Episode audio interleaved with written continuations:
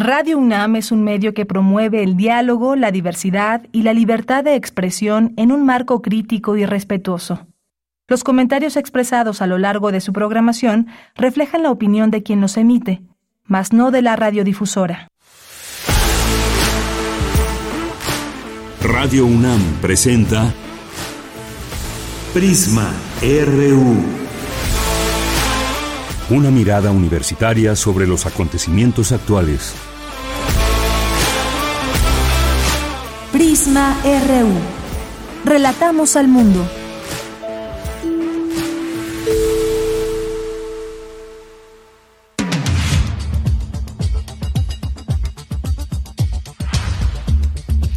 Iniciamos, muy buenas tardes y bienvenidas sean todas ustedes, personas que nos están escuchando a través del 96.1 de FM. Siempre un gusto poderles recibir. Este es su casa, este es su radio, esta radio universitaria que les informa y que elegimos día con día temas de la coyuntura nacional e internacional, por supuesto también toda la información que podamos traerle aquí de lo que sucede en nuestra UNAM.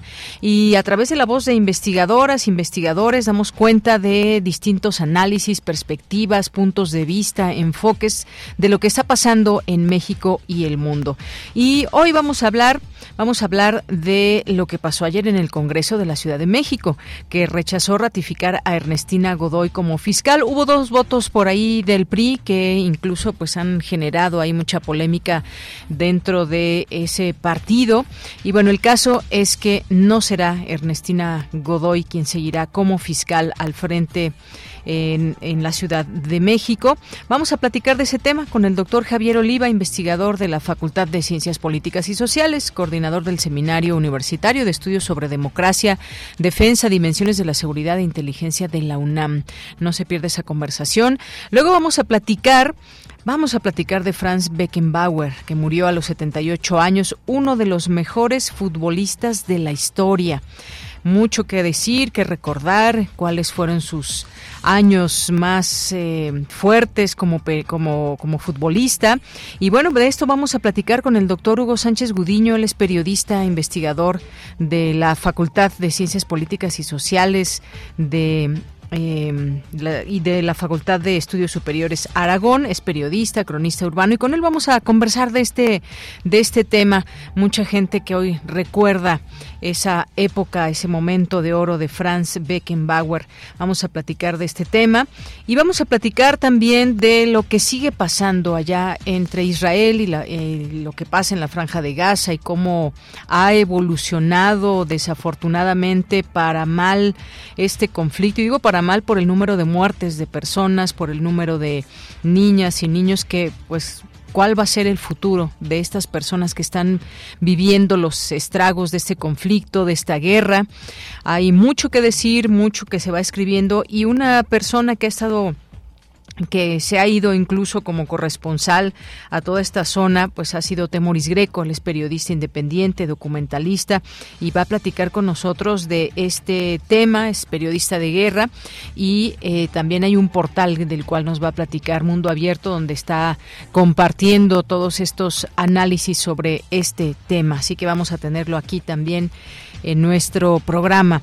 En la segunda hora vamos a platicar de los animales de laboratorio, cuántos animales se usan, hay un comité de ética, cómo qué pruebas se hacen eh, con animales y todo esto también de cara a la parte, pues en el nombre de la ciencia se hacen muchas cosas y entre ellas pues hay estos animales de laboratorio eh, con los cuales se experimenta. Vamos a platicar con la doctora Patricia Frías, ella es investigadora del Instituto de Investigaciones Filosóficas de la UNAM. Vamos a tener hoy martes, martes de poetas errantes, vamos a tener también literatura y más aquí en Prisma RU. Así que pues quédense con nosotros, no duden en escribirnos en arroba PrismaRU en Twitter, PrismaRU en nuestro Facebook, así nos encuentran, para que nos escriban, nos comenten, nos pregunten todo lo que ustedes quieran. Mi nombre es Deyanira Morán y a nombre de todo el equipo que hace posible esta transmisión, le damos la bienvenida y desde aquí, relatamos al mundo.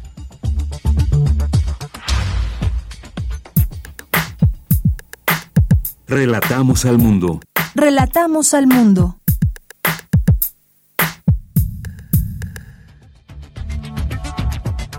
En la información universitaria, en este día martes 9 de enero, reconoce el rector Leonardo Lomelí Negas el trabajo encabezado por el director de la Facultad de Medicina, Germán Fajardo Dolci, particularmente en el contexto de la pandemia de COVID-19.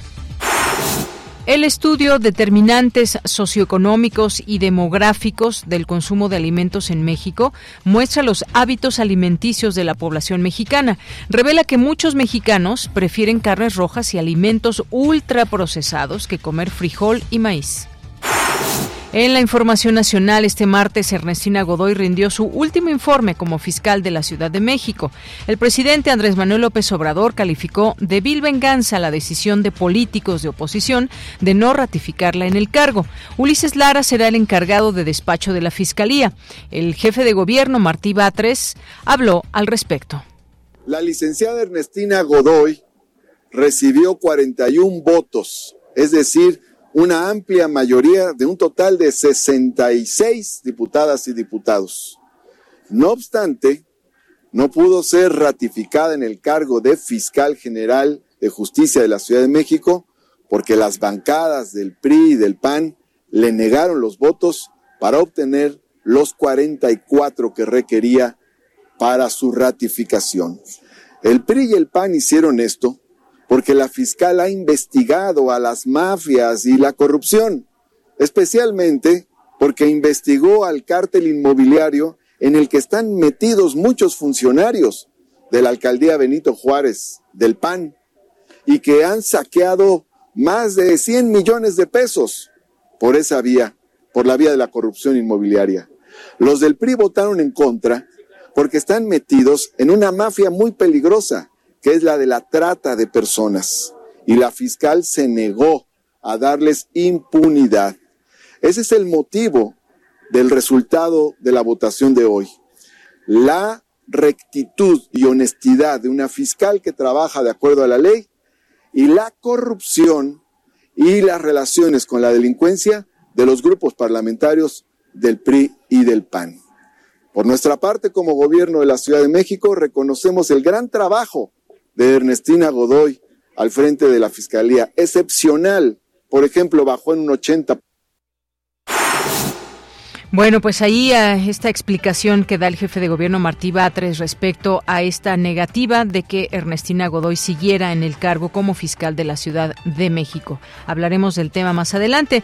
Por lo pronto, pues en más información, el Instituto Nacional Electoral informó que venció el plazo para que los aspirantes a candidatos presidenciales independientes de las elecciones 2024 recopilaran los apoyos de la ciudadanía que la ley marca. Sin embargo, ninguno de los aspirantes alcanzó el umbral establecido de al menos 1% de la lista nominal de electores y que pertenecieran a como mínimo 17 entidades federativas. Necesario conocer la importancia de los derechos económicos, sociales, culturales y ambientales para los para el combate a la desigualdad. Importante integrar conceptos revolucionarios a nivel global, señala la presidenta de la Comisión Nacional de Derechos Humanos, Rosario Piedra. Y en los temas internacionales, el secretario de Estado estadounidense Anthony Blinken pidió este martes al primer ministro israelí Benjamin Netanyahu que evite infligir más daños a los civiles en Gaza. Hoy en la UNAM, ¿qué hacer? ¿Qué escuchar? ¿Y a dónde ir?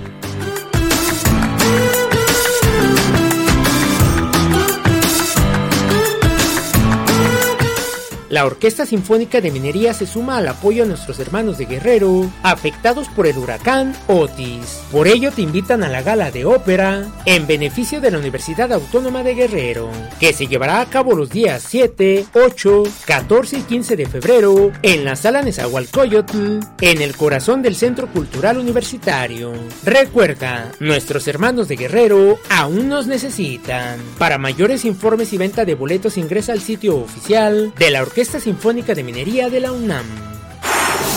Recuerda que todos los museos y recintos culturales de la UNAM han retomado sus actividades normales. Te recomendamos visitar la exposición Dinosaurios entre nosotros, organizada por el Universum en colaboración con otros museos de Estados Unidos, Canadá y España. Esta muestra indaga en el límite prácticamente obsoleto entre las aves y los dinosaurios. La exposición Dinosaurios entre nosotros la podrás visitar de miércoles a domingo de 10 a 17 horas en el Universum, Museo de las Ciencias. Cultura UNAM te invita a disfrutar de la puesta en escena Palinuro en la escalera o El arte de la comedia, basada en el capítulo 24 de la novela de Fernando del Paso. Esta obra navega entre la historia que ocurre como tragedia y se repite como comedia. Se encuentra disponible en las redes sociales de Cultura UNAM. Para Prisma RU, Daniel Olivares Aranda.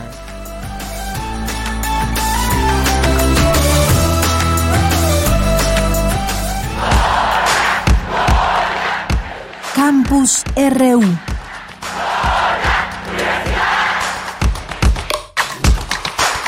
Vamos a nuestro campus universitario de este día martes 9 de enero con mi compañera Virginia Sánchez. El director de la Facultad de Medicina, Germán Fajardo Dolci, presenta el informe de labores correspondiente al, al periodo 2015-2023. ¿Qué tal, Vicky? Buenas tardes. Hola, ¿qué tal, Bella? ¿Cómo estás? Muy buenas tardes a ti y al auditorio de Prisma de Pues como bien mencionas, esta mañana el director de la Facultad de Medicina presentó el informe de su periodo del frente de la entidad y bueno, que este, este periodo que está también por concluir. Entre otros puntos se destaca la obtención del título universitario de pregrado de 10.276 egresados de las carreras de médico cirujano, de investigación biomédica básica, de fisioterapia, neurociencias y de ciencia forense. También destacó la alta productividad científica con más de 300 artículos. En el área de cirugía, desde 2018, se sustituyó el modelo biológico animal por simuladores. También se diseñaron 31 asignaturas optativas en modalidad a distancia.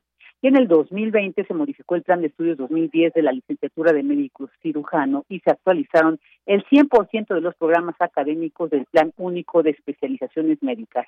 Asimismo, se crearon las especializaciones de neumología y medicina crítica y la de medicina paliativa. También se puso en marcha el programa de donación de cuerpos pionero en México y así como la clínica de atención integral para las adicciones y el programa de salud mental para la Facultad de Medicina. También se crearon materias optativas y obligatorias con perspectiva de género y se elaboró el sitio de aprendizaje autorregulado Cultura de Género. También se incrementó un 77% el número de artículos científicos a nivel nacional e internacional y un 62% las publicaciones en revistas internacionales. Además de los convenios, reconocimientos y premios que forman parte de los logros en este periodo. También, por supuesto, se destacó la participación de la facultad en varias iniciativas para atender la emergencia sanitaria por la pandemia de COVID-19, como la creación y seguimiento de la unidad temporal COVID-19 en el centro Citibanamex, donde se atendieron más de 9.000 personas y otras contribuciones y actividades que a continuación escuchamos en voz del director Germán Fajardo. Escuchemos el Centro de Diagnóstico de COVID-19 de la Facultad de Medicina, que dirigió la doctora Wong, a quien agradezco su labor durante todos estos años, principalmente durante la pandemia, la realización de las pruebas con antígeno. También en la pandemia se creó el portal Meditic hacia la docencia en línea, las asignaturas obligatorias eh, a distancia. Y en este periodo también se tuvieron seminarios, webinars, en los cuales tuvimos 30.000 asistentes. Fueron adaptadas en ese momento donde no se tenía práctica clínica, donde los alumnos no podían ir, los alumnos de tercer y cuarto año no podían ir a los hospitales. Se adaptaron 12 aulas de integración en el DICIM y consultores de primer nivel para ampliar las certificaciones para los alumnos. Durante la pandemia también se atendieron 9.000 personas a, a distancia. Esto particularmente empezó con el Departamento de Psiquiatría y Salud Mental y posteriormente con la Clínica de Trastornos del Sueño y algunas otras como oncodermatología. Y posteriormente el informe, el rector Leonardo Lomelí Negas también participó y reconoció particularmente el trabajo realizado en el segundo periodo en el contexto de la pandemia, así como la labor que realiza a través de sus unidades mixtas y subrayó algunos desafíos que enfrentará, como el incremento de la matrícula. Escuchemos. Sin duda, la facultad y la universidad tendremos que enfrentar el desafío que nos plantea el crecimiento de la matrícula de primer ingreso. Eso es algo que tenemos que atender. El éxito tiene sus costos, sin duda, y muchos jóvenes quieren ingresar a estudiar medicina a esta facultad que ha reafirmado su liderazgo a nivel nacional. Está el desafío también de, además de su carrera insignia, la carrera de médico cirujano, fortalecer y consolidar las otras licenciaturas que se han creado en estos años y que ofrecen una oferta académica muy importante para atender problemas relevantes para el país. Asimismo, el rector anunció la inminente conformación de la terna para la renovación de la dirección de la entidad por lo que hizo un llamado a la comunidad de la Facultad de Medicina para que participe en este proceso de selección. De ella, esta es la información. Gracias, Vicky. Buenas tardes. Buenas tardes. Vamos con Dulce García. Necesario conocer la importancia que los derechos económicos, sociales, culturales y ambientales tienen en el combate a la desigualdad. ¿Qué tal, Dulce? Buenas tardes. Así es, Deyanira. Muy buenas tardes a ti al auditorio. Deyanira, la Comisión Nacional de los Derechos Humanos llevó a cabo el seminario hacia un nuevo enfoque de pensamiento y política pública sobre derechos económicos, sociales, culturales y ambientales en Latinoamérica. Esto de Yanira con el objetivo de proponer lineamientos básicos para la defensa de estos derechos. Según señaló durante la inauguración de este seminario, Rosario Piedra, presidenta de la Comisión Nacional de los Derechos Humanos, la intención es integrar algunos conceptos revolucionarios a nivel global. Estos pueden ser, por ejemplo, el bienestar sustentable, el buen vivir y los derechos de la madre tierra. Vamos a escucharla. Es importante destacar que cada tema a desarrollar considerará la perspectiva de derechos humanos y a partir de ella el buen vivir, el desarrollo participativo, inclusivo y transparente, la interculturalidad, la democracia comunitaria, la igualdad y la justicia social, la libre determinación de los pueblos indígenas, así como los derechos de la naturaleza. Y bueno, Deyanira también estuvo presente en este encuentro Luis Armando González Plasencia, secretario general ejecutivo de la Asociación Nacional de Universidades e Instituciones de Educación Superior. Él dijo que no hay una comprensión clara de lo que significan estos derechos económicos, sociales, culturales y ambientales en el combate, por ejemplo, a la desigualdad. De ahí la importancia de este seminario. Vamos a escuchar.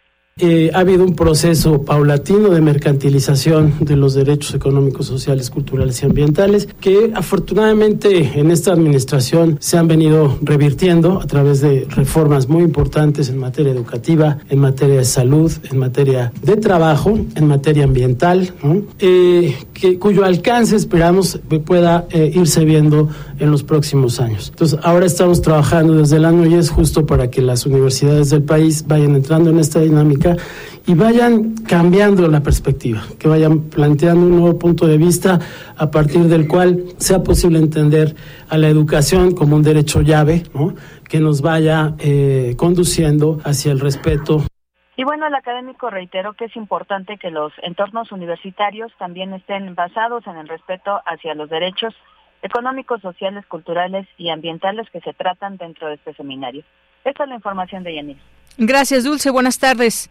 Gracias a ti, muy buenas tardes. Bien, vamos ahora con Cindy Pérez Ramírez. Ernestina Godoy rindió hoy su último informe como fiscal de la Ciudad de México. El presidente Andrés Manuel López Obrador aseguró que tiene las puertas abiertas en su gobierno. ¿Qué tal, Cindy? Muy buenas tardes. ¿Qué tal, Deyanira? Es un gusto saludarte. Muy buenas tardes. Aproximadamente a las 10.40 horas en el altar de la patria como escenario, Ernestina Godoy presentó su informe al frente de la Fiscalía, detallando las labores realizadas durante los últimos cinco años, esto tras el rechazo por parte del Congreso local de su ratificación en el cargo. En su discurso, que contó con la presencia del jefe de gobierno Martí Batres, Godoy resaltó el constante esfuerzo en la lucha contra los delitos, dijo, de alto impacto. Los datos del INEGI muestran que en el periodo de 2018 a 2023 la percepción de confianza en la Fiscalía General de Justicia de la Ciudad de México y su Policía de Investigación se incrementó en 33 y 52% respectivamente, ya que en el 2018 solo uno de cada diez capitalinos decía sentirse seguros en cinco años esta cifra se ha quintuplicado. La mejora en los tiempos de atención, aunque nos falte, también es significativa. Creció en 38.5%. Además, se refirió a la confianza de la ciudadanía en la institución y dijo que hoy las personas de la capital se sienten más seguras sobre todo las mujeres. De enero de 2019 a diciembre de 2023, los delitos de alto impacto tuvieron una reducción del 60.29%. El número de órdenes de aprehensión cumplimentadas se incrementó en un 95% y vinculamos a proceso a más de 33 mil imputados. El homicidio doloso en esta ciudad tuvo una reducción del 42% pasamos de cuatro homicidios diarios en enero de 2019 a 2.3 en diciembre de 2023. A nivel nacional, pasamos del lugar 12 en homicidios por cada 100.000 habitantes al lugar 19. Deyanira, y previamente en su conferencia matutina, el presidente Andrés Manuel López Obrador condenó la decisión de políticos de oposición que votaron en contra de la continuidad de Ernestina Godoy como fiscal general de justicia de la Ciudad de México, calificándolo como una vil venganza. Sin embargo, ¿cómo se atrevió a investigar actos de corrupción de funcionarios del PAN en la delegación Benito Juárez y en otras partes. Entonces, como a Ernestina Godoy le tocó enfrentar esta situación y actuó con rectitud, pues se vengaron ayer. Y si Ernestina es una gente honesta, tiene aquí las puertas abiertas en el gobierno federal, lo que ella quiera. Y estoy seguro que hacia el futuro va a tener también. Deyanira Ulises Lara, quien ocupaba la coordinación de asesores de la Fiscalía General de Justicia de la Ciudad de México, se quedará como encargado de despacho hasta que sea nombrado un nuevo o nueva titular, informó la todavía fiscal capitalina Ernestina Godoy. Este es mi reporte. Gracias, Cindy. Muy buenas tardes. Muy buenas tardes. Continuamos. Prisma RU. Relatamos al mundo.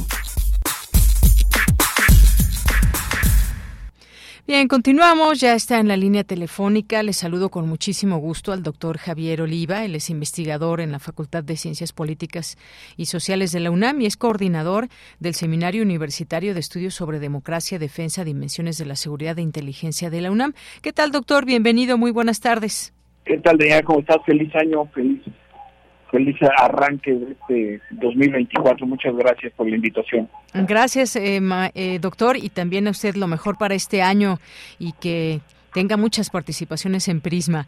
Doctor, pues bueno, ahora vamos a platicar sobre, en esta ocasión, sobre lo que sucedió el día de ayer. El Congreso de la Ciudad de México, pues eh, votó para ratificar o no a Ernestina Godoy como fiscal. No alcanzó, se quedó ahí con tres votos que faltaron para que fuera ratificada. Escuchábamos parte de su informe, su último informe, y hablaba de cifras de percepción de confianza, eh, tanto en la Fiscalía como en la Policía de Investigación, de como la tomó en 2018. Y bueno, todo este tema también una parte política ahí que incluso a la que se mete el propio presidente de la República. ¿Cómo ve usted este, pues esta situación donde no seguirá siendo fiscal Ernestina Godoy? Bueno, esto eh, hay que darle un contexto, mira muy importante, eh, por, con la eh, por primera vez en la historia reciente, el presidente designa directamente a, a, una, en este caso, ministra de la Suprema Corte de Justicia, no haberse alcanzado también por primera vez un acuerdo entre las fracciones del Senado de la República para tener la mayoría calificada y lograr esta designación.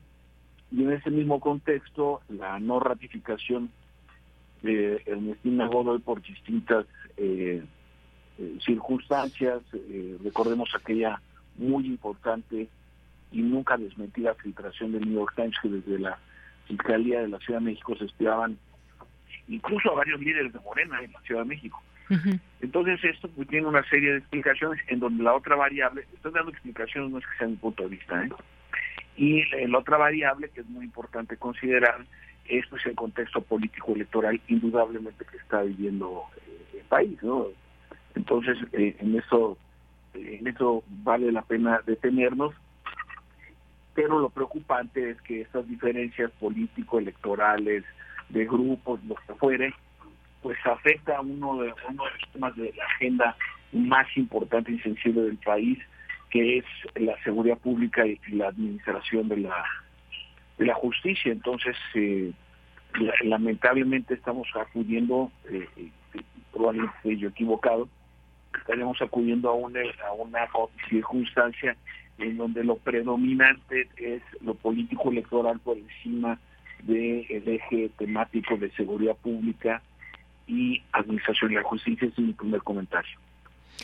Bien, pues muchas gracias, eh, doctor. Y en este sentido, pues como decía, también está todo este, este contexto importante de mencionarlo. Y qué tenemos hoy en la Ciudad de México, cuáles son las cifras, cuál es, cuál es la percepción también desde la ciudadanía, más allá de, de estos dimes y diretes eh, políticos, si estaba persiguiendo, pues, eh, entre la parte del llamado cártel inmobiliario, se habló de trata de personas, se habla de varios temas en donde dice Ernestina Godoy también que seguirá atacando estos, estos eh, flagelos y pues eh, esta parte, ¿cómo, ¿cómo lo percibe también la ciudadanía eh, este trabajo que se hace desde una fiscalía y bueno, tan importante como es la Ciudad de México? A eso hay que agregarle también y debemos, me parece, con números, reconocer el buen trabajo que ha hecho la, la policía de la Ciudad de México. Es decir, la, procuración de justicia no se puede entender de forma ágil y oportuna si no cuenta con el respaldo de las policías preventivas y de investigación. En el caso de México, sabemos, es, una, es la policía más numerosa de todo el país y que ha tenido un papel muy importante en la contención y persecución de los de los delitos y es en donde eh, entra la parte complementaria eh, por parte de la en este caso la Fiscalía eh, General de la, de la Ciudad de México. Y bueno, yo insisto, todos estos, estos temas de lo que hablas del cártel, el cártel inmobiliario y otros eh, casos polémicos, en donde pues la el proceso de la investigación ha sido por lo menos polémico y que en eso en ese sentido recordemos que ya tenemos a la precandidata y al precandidato eh, de las dos principales eh, coaliciones eh, partidistas y que eh, indudablemente que esta no ratificación pues tiene que ver con esta, insisto, eh, que sería lamentable que la dinámica político-electoral se estuviera anteponiendo a los intereses de la ciudadanía en materia de seguridad pública. Este es mi comentario. Así es, eh, doctor, un tema importante. ¿Qué, debe posicionar a un fiscal? Porque sabemos hay una cabeza que debe dirigir todos estos temas que hay pendientes siempre en seguridad. Ha habido, pues, eh, fiscales muy polémicos en algunos estados y, bueno, en este caso se estaba pretendiendo una, una ratificación de aquí al 2028. ¿Qué debe, ¿Qué debe posicionar a un fiscal cuando hablamos de es un bueno, una buena fiscal? ¿Qué características debe haber, eh, digamos, hacia los temas que son preponderantes?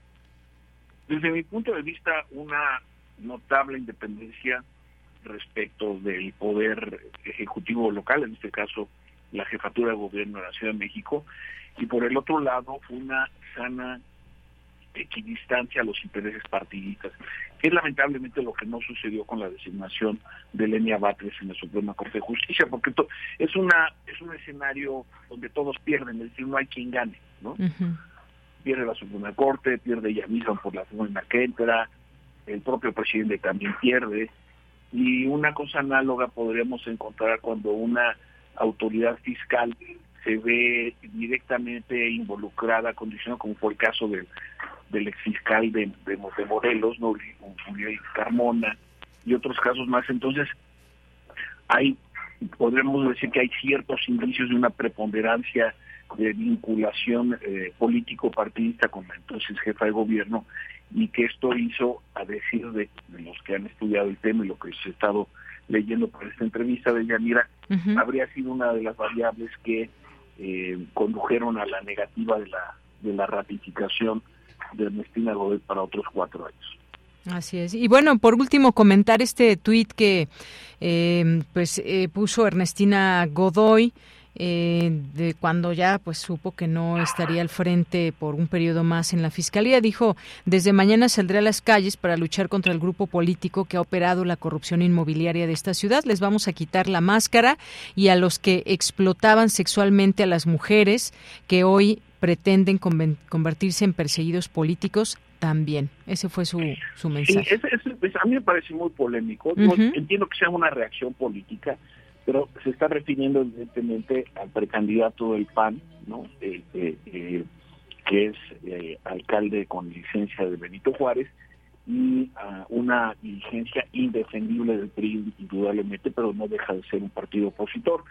Yo, eh, los estudios son estudios del sistema de seguridad, eh, de, perdón, del secretario ejecutivo del Sistema Nacional de Seguridad Pública, y uno de los dos municipios a nivel nacional que tiene más presencia de bandas organizadas es Iztapalapa, con 19 organizaciones identificadas, ¿no? Entonces me parece que estas actitudes no contribuyen, eh, sino justamente conducen a la polarización que se entiende en un ambiente democrático y de contienda y lo que querramos, pero cuando prevalecen este tipo de planteamientos, a mí parece, yo insisto, nadie sale ganando, ¿no? Yo creo que al contrario, el clima de polarización, que por cierto, mis artículos los escribí el fin de semana porque esta palabra, la Real Academia de la Lengua Española y la prestigiada agencia EFE eh, señalaron que la palabra del año había sido polarización, no solo por lo político, sino en lo deportivo, en lo científico, en fin. Entonces, a mí me parece que avanzar por esa ruta, eh, entiendo la reacción, desde luego, pero no, no me parece que sea algo que vaya a, a contribuir a un, a un ambiente ya de por sí crispado como estamos viviendo en, la mayor parte del país. Muy bien, doctor, pues ya veremos, porque también el presidente le dijo que tenía pues eh, la puerta abierta si en su gobierno, eh, que pues bueno, o que lo que venga para ella. Ya veremos en, finalmente dónde, dónde queda Ernestina Godoy. Por lo pronto, pues comentar todo esto que que enmarca esta no continuidad en el cargo, pues es importante de mencionarlo y analizarlo. Muchas gracias, doctor. Yo quisiera, sí. me deja un minutito nada más agregar. Me parece que la designación provisional de Ulises Lara, a quien tengo el gusto de conocer desde hace mucho, como colega en la Facultad de Ciencias Políticas y Sociales, que tiene años trabajando en esa área, me parece que aunque sea provisional, eh, aunque no tenga el, car el, el requisito de ser abogado, es un, es un funcionario responsable, es un profesional y me parece que el hecho de que la fiscal en, su prácticamente en su última edición no dejar el cargo lo haya designado a él, me parece un completo acierto. Muy bien. Bueno, pues gracias por este último comentario, doctor. Muchas gracias. Hasta pronto, buena semana. Muy buenas tardes, buena semana, doctor Javier Oliva, investigador de la Facultad de Ciencias Políticas y Sociales de la UNAM. Continuamos. Queremos escuchar tu voz. Síguenos en nuestras redes sociales. En Facebook como Prisma RU y en Twitter como arroba PrismaRU. Muere a los 78 años Franz Beckenbauer, una leyenda del fútbol mundial. Y vamos a platicar de este tema, la importancia de todo esto, de quién fue, de quién fue Franz Beckenbauer. Ya está en la línea telefónica el doctor Hugo Sánchez Gudiño, él es periodista e investigador de la Facultad de Ciencias Políticas y Sociales y de la Facultad de Estudios Superiores Aragón. Es periodista, cronista urbano. Doctor Hugo Sánchez, buenas tardes. Sí, muy buenas tardes, estimada Yanira Orden. Gracias, eh, doctor, por estar por aquí. ¿Qué significa esta muerte? ¿Qué significó en su momento un futbolista con las características de Franz Beckenbauer, un campeón mundial como jugador en 1974, como seleccionador en 1990? Vaya, una trayectoria importante, muy relevante a lo largo de su época también más fuerte, su época de oro, digamos, eh, por ahí de los años 70. Eh, sí, eh, yo creo que esta pérdida tan lamentable de, el gran Kaiser Beckenbauer es el cierre de un ciclo. Creo que es, muere uno de los últimos filósofos, ¿no? De los últimos poetas de del fútbol de esta vieja guardia, cuyo cuya escuela, digamos, deportiva también era una escuela de la vida Mm. Eh, este eh, eh, gran futbolista pues representaba todo ese modelo de ganar jugando bien, jugando bonito, tratar bien al balón, tocarlo, motivarlo, sobre todo un trabajo en conjunto, aunque hay en estas metáforas tanto literarias como filosóficas alrededor de este gran futbolista, pues puede decir que la pelota lo buscaba, no lo reconocía, el balón lo necesitaba, él le sacaba brillo, lo hacía hablar y en esa charla, en esa conversación, pues eh, millones de seguidores y fanáticos pues fueron impactados, sobre todo en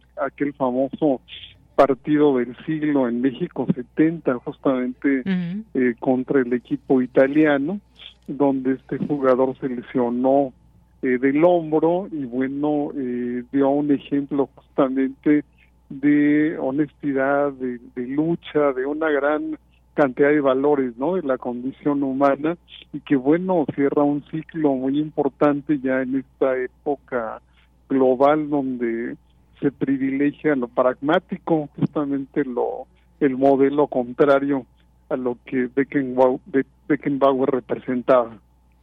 Efectivamente, pues sí, cuando uno se pregunta por qué es una, una leyenda, bueno, pues ahí están, creo que los triunfos, tanto como jugador, por una parte, está, bueno, pues fue capitán de la selección de la de Alemania, eh, República Federal Alemana en 1970, eh, fue seleccionador de la Mannschaft en 1984, 1900, a 1990, eh, dirigió el Bayern Múnich en los años 90, ya últimamente, pues se había retirado de la actividad pública por eh, temas de salud, pero cuando queremos eh, recordar a esos grandes exponentes del fútbol, pues nos viene a la mente, pues sí, por supuesto que Maradona, Pelé, pero también, también por supuesto Franz Beckenbauer. Eh, sí, yo creo que precisamente él se suma a esta pues pequeña élite de los grandes genios de el fútbol artesanal, ¿no? Del fútbol eh, creativo. Aquí sin duda alguna eh, recordamos a eh, un gran escritor alemán, Gunter Grass, en uno de sus poemas Estadio de Noche.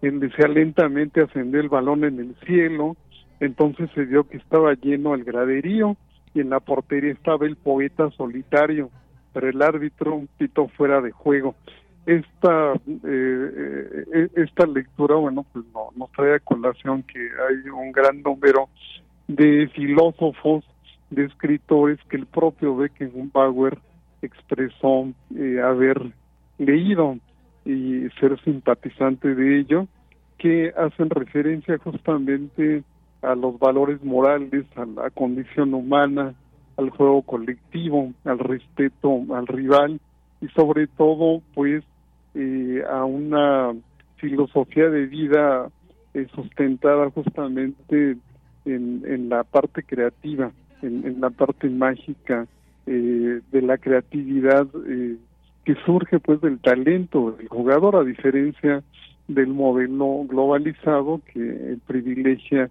hoy otro tipo de valores. Entonces definitivamente Beckenbauer forma parte ya de esta élite que configura Pelé, como bien se dijo, Johan Cruyff, el propio Maradona, y que forman parte de ese modelo ya clásico con los nuevos talentos Messi, Ronaldo, etcétera. Así es, y como pues sabemos, no es, no es brasileño, no es argentino, es alemán y logra pues eh, hacer historia en el fútbol, lo que sabía hacer, a lo que se dedicó en su vida. ¿Qué, qué logra hacer de un astro del fútbol el que sea tan reconocido, el que podamos decir que sea una, una leyenda en este, en este aspecto? Porque pues sí, jugadores puede haber muchos, pero usted hablaba de esta élite que pues siempre que se pronuncie su nombre, pues nos va a recordar todos estos momentos, pero toda esa historia, no solamente personal, sino que, que abrió para el fútbol eh, alemán y para el fútbol mundial, por supuesto. Sí, definitivamente eh, Alemania, eh, que representaba en los tiempos clásicos y bueno, en los tiempos modernos todo un modelo de éxito, de triunfo, de un espíritu de siempre ir adelante pero sobre todo eh, yo creo que la parte la, la parte de los valores humanos que representó este futbolista que eh, por cierto estuvo en México en dos ocasiones justamente en, en México 70 en este llamado partido de el siglo y después en México 86 eh, justamente ya eh, en México 86 pues eh, tuvo como contendiente a otro de los genios fue precisamente a Maradona y pues ante ante Argentina sucumbió Alemania. Sin embargo, este modelo alemán clásico en el que él impregnó parte de su proyecto futbolístico, su proyecto filosófico de vida, pues está una gran cantidad de valores que trascienden y que son una contribución muy importante eh, a esta industria del deporte y del entretenimiento que hoy en día pues requiere eh, y es, me parece que está muy vacía de este tipo de valores desde la competitividad hasta el juego en conjunto hasta el respeto al rival hasta el juego bonito hasta la espontaneidad. Y más allá de el jugador eh, que hoy es una marca publicitaria prácticamente porta desde el techo hasta el dedo gordo del pie una marca publicitaria, cosa que Beckenbauer y la escuela futbolística que representaba eh, era todo lo contrario, todo el modelo artesanal y competitivo del que pues prácticamente eh, estamos ya, eh, los grandes maestros han partido. Claro que sí. Bueno, pues lo dice usted y lo explica muy bien todo este paso de este futbolista que hoy se recuerda, Franz Beckenbauer, que por cierto la FIFA lo homenajea con la bandera de Alemania a media asta. Pues doctor Hugo Sánchez Gudiño, muchas gracias por platicarnos de esta leyenda del fútbol. Muchas gracias. Y le agradezco mucho. Un abrazo. Hasta luego. Un abrazo, doctor Hugo Sánchez Gudiño, periodista, investigador de la Facultad de Ciencias Políticas y Sociales y también de la Facultad de Estudios Superiores Aragón. Continuamos. Tu opinión es muy importante. Escríbenos al correo electrónico prisma.radiounam@gmail.com. Bien, continuamos y vamos a platicar ahora con Temoris Greco, quien es periodista independiente, documentalista, politólogo, reportero, periodista de guerra, porque tuvimos oportunidad de platicar con él en algún momento que estuvo justamente eh, cubriendo este conflicto. Eh, tuvimos oportunidad de platicar con él y bueno, pues ya regresó seguramente con muchas y tantas experiencias, pero además también con un proyecto, un proyecto sólido, mundo abierto, que ahí pues va analizando lo que sucede en este conflicto. Te doy la bienvenida a este espacio, Temoris Greco. Muy buenas tardes, bienvenido y feliz año. Un abrazo. Hola, Deyanira, eh, feliz año y es un, es un gusto estar contigo en, en Radio. Gracias, Temoris. Bueno, pues en principio te preguntaría cómo fue pues este viaje, cuánta información que estuvimos ahí eh, leyendo, que lo, lo que ibas ahí narrando también en videos que hiciste en pues en varias zonas que tuviste oportunidad de acudir como periodista. Bueno, pues es, mira, no, no podría resumirte en unas pocas palabras todo este viaje. Fue muy intenso, duró un mes. Eh, eh, y eh, cubrimos, o sea, en la, primera parte de esta cobertura estuve en Israel, donde fui a ver pues los, los daños que había causado este ataque brutal, cruel de la eh, islamista Hamas. Eh, fui a, uno de los kibbutzim que, que, fueron atacados, estuve hablando con los familiares de las víctimas, con, con los familiares de, de los rehenes, gente pues en un estado de, de estrés y de y de, eh, eh, y de dolor eh, enorme. Y después de hacer esa parte pasé a Cisjordania. No, no era posible y no es posible entrar a Gaza. En 2014 sí, sí estuve adentro de Gaza durante, durante aquella guerra. En aquel momento el, el, ejército no, no lo impidió, pero ahora sí, sí impiden que la prensa internacional pase a Gaza. La única forma en que tú puedes ir es en, unos tours, unos tours que se organizan desde Jerusalén y desde, y desde Tel Aviv, que en donde el propio ejército eh, lleva a periodistas seleccionados, no a cualquiera, sino a aquellos, digamos, los que ya tienen algún tipo de confianza, para mostrarles lo que ellos quieren, ¿no? Para mostrarles y, y, y, y, explicarles las cosas pues también como ellos quieren. Eh, mm, yo no yo no pude ir ahí, entonces fui a Cisjordania, donde se está dando la otra cara de la guerra.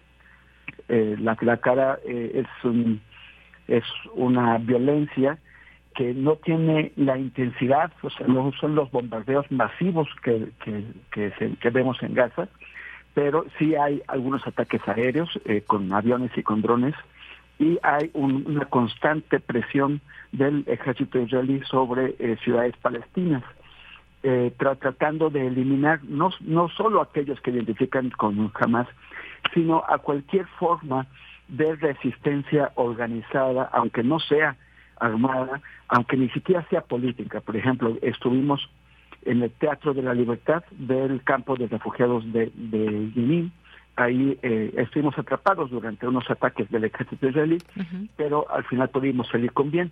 La gente con la que hablamos, la gente que nos recibió, como Mustafa Shita, que es el, el productor del, del Teatro de la Libertad, pues fueron eh, posteriormente detenidos y son prácticamente rehenes, así como tiene jamás rehenes, Israel tiene sus rehenes, bajo una figura que se llama detención administrativa, que, que utilizan para, para, para meter a la gente a la cárcel y mantenerla ahí, puede ser por días, puede ser por meses, puede ser por, por años, sin presentar cargos, sin eh, llevarla ante un juez, sin que se sepa por qué demonios la, la, tienen ahí. Además de que han pues asesinado a muchas personas y también ya para, para cortar esto que te estoy diciendo, eh, eh, que está eh, también la, la, violencia de los colonos, los, los colonos judíos de los asentamientos ilegales, que están armados e incluso uniformados como militares por el propio ejército para que puedan presionar a los, a los pobladores palestinos y forzarlos a abandonar sus hogares. Así es. Bueno, pues sí, lo que hemos visto también eh, como reacción en el mundo es que muchos países se han eh, movilizado, algunos momentos en discursos de sus líderes, pero también eh, personas en el mundo que llevan a cabo marchas en rechazo a lo que está dejando este enfrentamiento.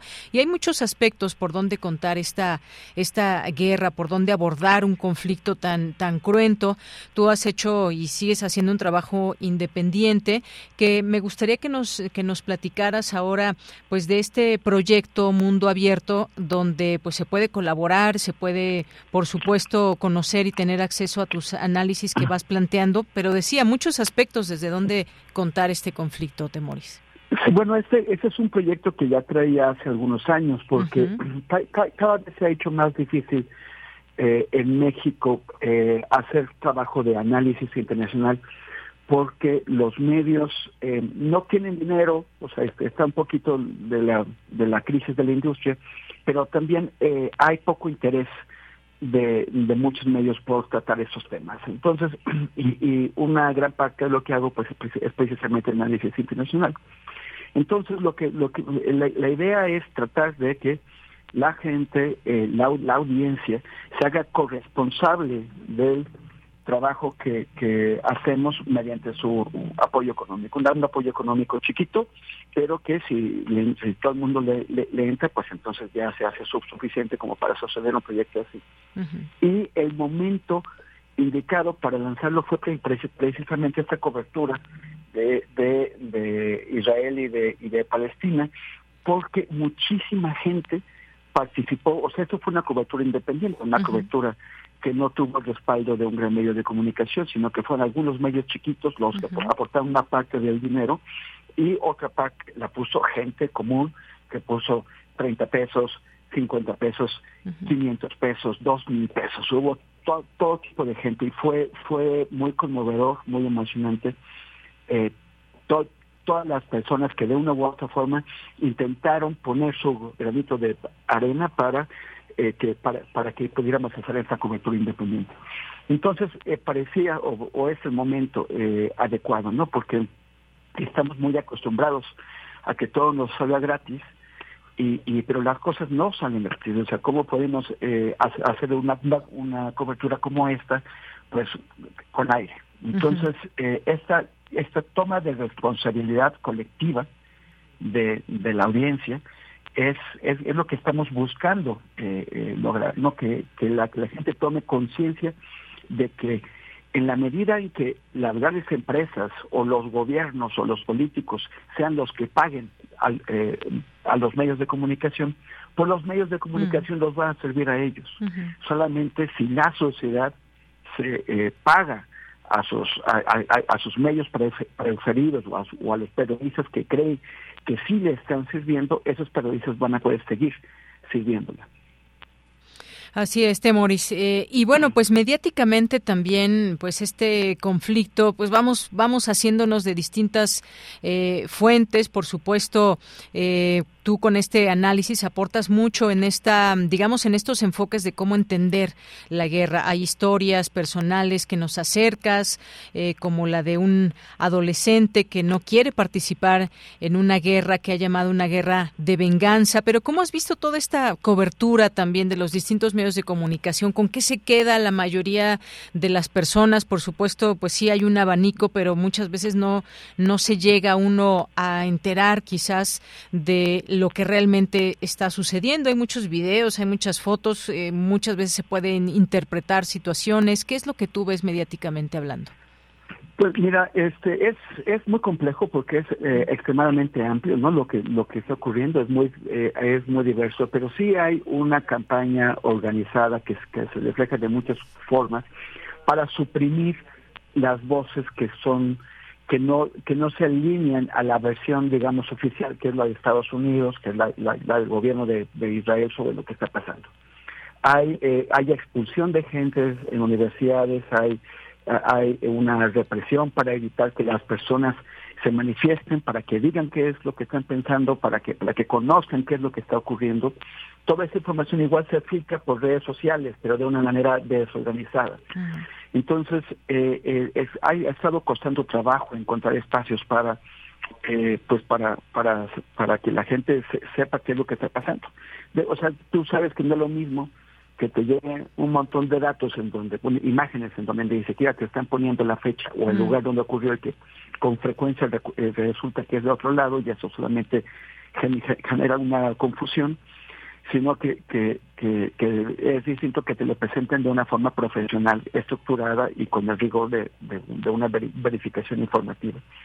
Entonces estamos viendo que sí, sí hay algunos medios que lo están haciendo, pero eh, son pocos y, siempre bajo acoso. Y, siempre pues intentando superar barreras y, obstáculos para pues pues, pues para lograrlo. En México también se da, aunque eh, eh, gente con la que habla, por ejemplo, en Estados Unidos y en, y en, Europa, se siente verdaderamente acosada y arrinconada porque no, no le permiten decir qué es lo que está pasando. Entonces es una lucha constante que hay que estar dando y para eso pues es fundamental el respaldo de la gente, de la sociedad. Claro, eh, Máxime, hablar también de los periodistas que han muerto en esta, en este, en estas coberturas y en este intento, por, por supuesto, de informarnos.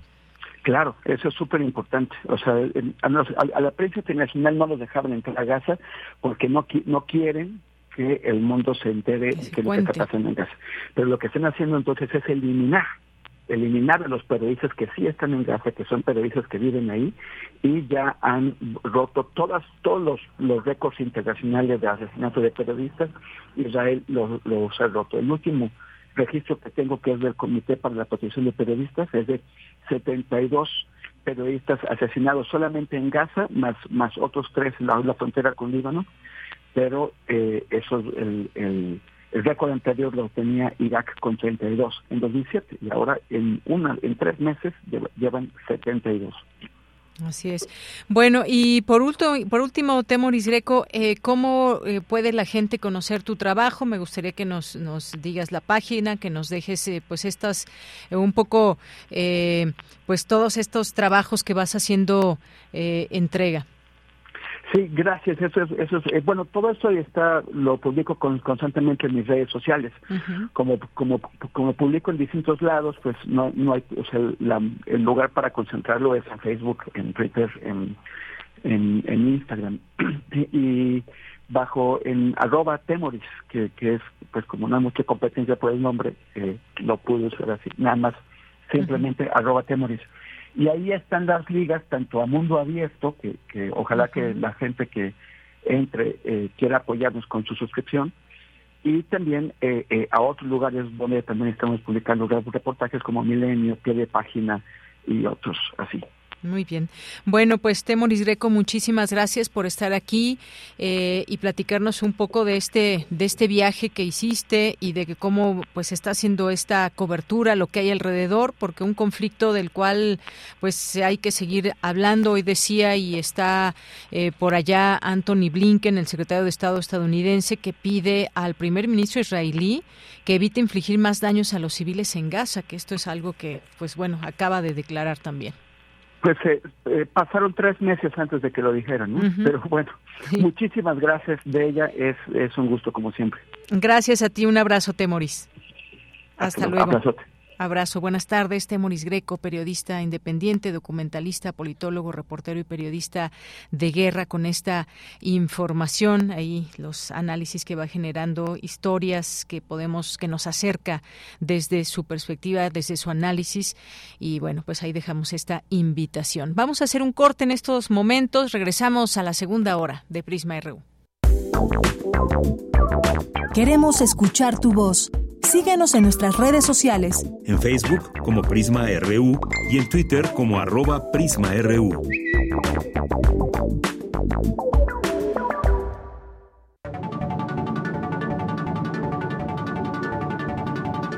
Escuchas Radio UNAM 96.1 en frecuencia modulada. Visita nuestra página web radio.unam.mx.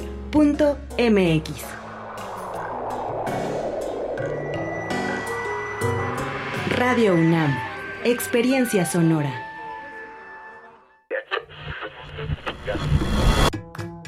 Compartamos el café de la mañana mientras reflexionamos lo que ocurre en el mundo. Noticias, ciencia, arte, gastronomía y mucho más están en Primer Movimiento. El mundo desde la universidad con Berenice Camacho y Miguel Ángel Quemain. Son las 7.05 de la mañana. Lunes a viernes de 7 a 10 de la mañana, Radio UNAM. Experiencia sonora. Existen distintas versiones de México.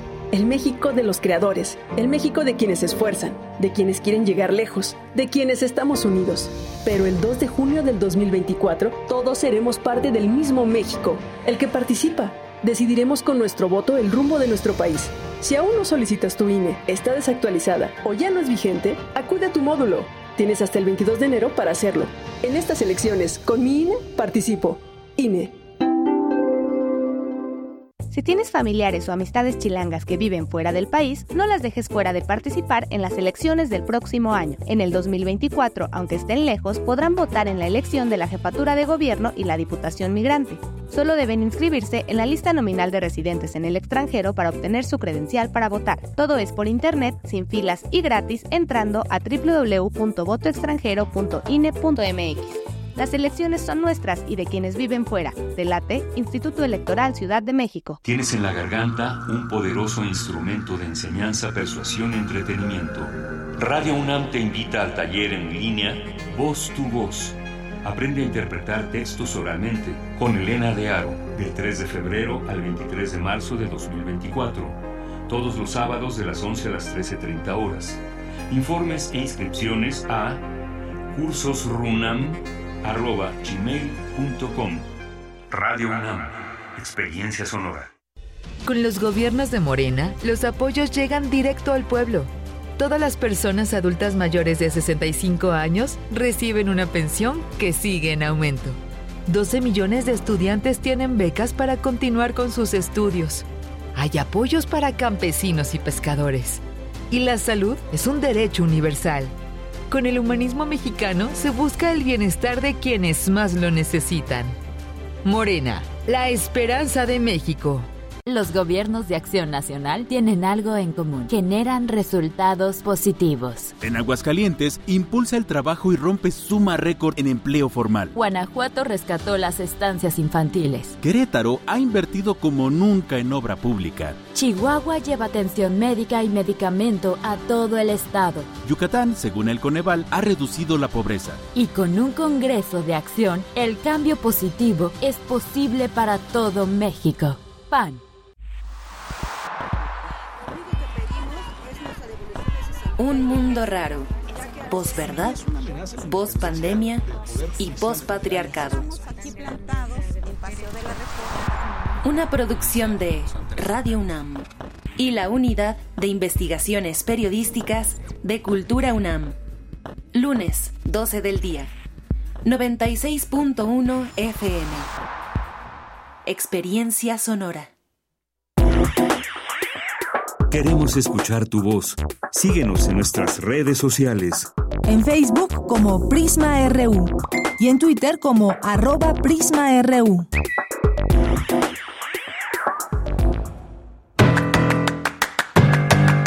Mañana en la UNAM, ¿qué hacer? ¿Qué escuchar?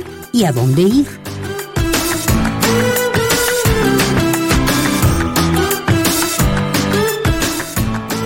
El Colegio de San Ildefonso te invita a participar en el seminario Imagen en Resistencia, bajo la coordinación de Brian Smith y Natalia Arcos. Este seminario tiene como objetivo profundizar en las funciones estéticas y poéticas de la praxis zapatista, explorando las posibilidades de la irrupción en la imaginación radical en el mundo contemporáneo.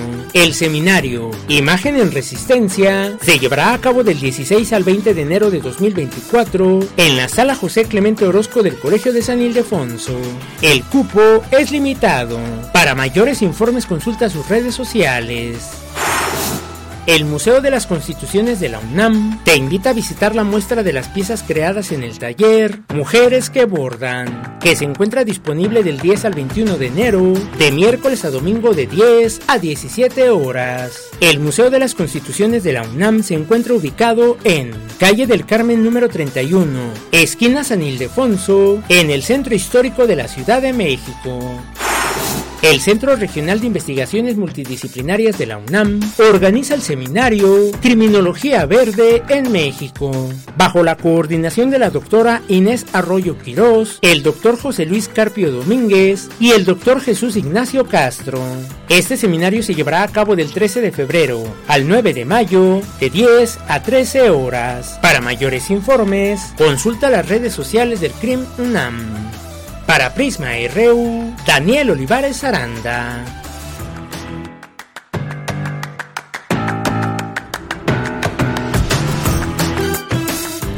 Bien, ya estamos de regreso aquí en Prisma RU. Muchas gracias por estar con nosotros aquí y sintonizar el 96.1 de FM y hacernos llegar sus comentarios en Facebook y en Twitter o X, arroba PrismaRU, PrismaRU, así nos encuentran en, estas redes mm, sociales.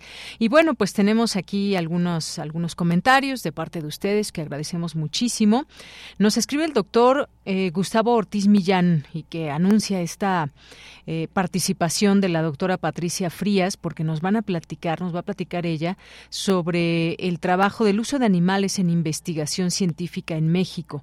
No hay datos oficiales, por una parte, y tampoco nadie supervisa si hay comités de ética. Eso es lo que nos escribe. Y en un momento más escucharemos, por supuesto, aquí en este espacio a la doctora, a la doctora Patricia Frías, que nos va a platicar de este, de este tema. Y un saludo, por supuesto, al doctor Gustavo Ortiz Millán.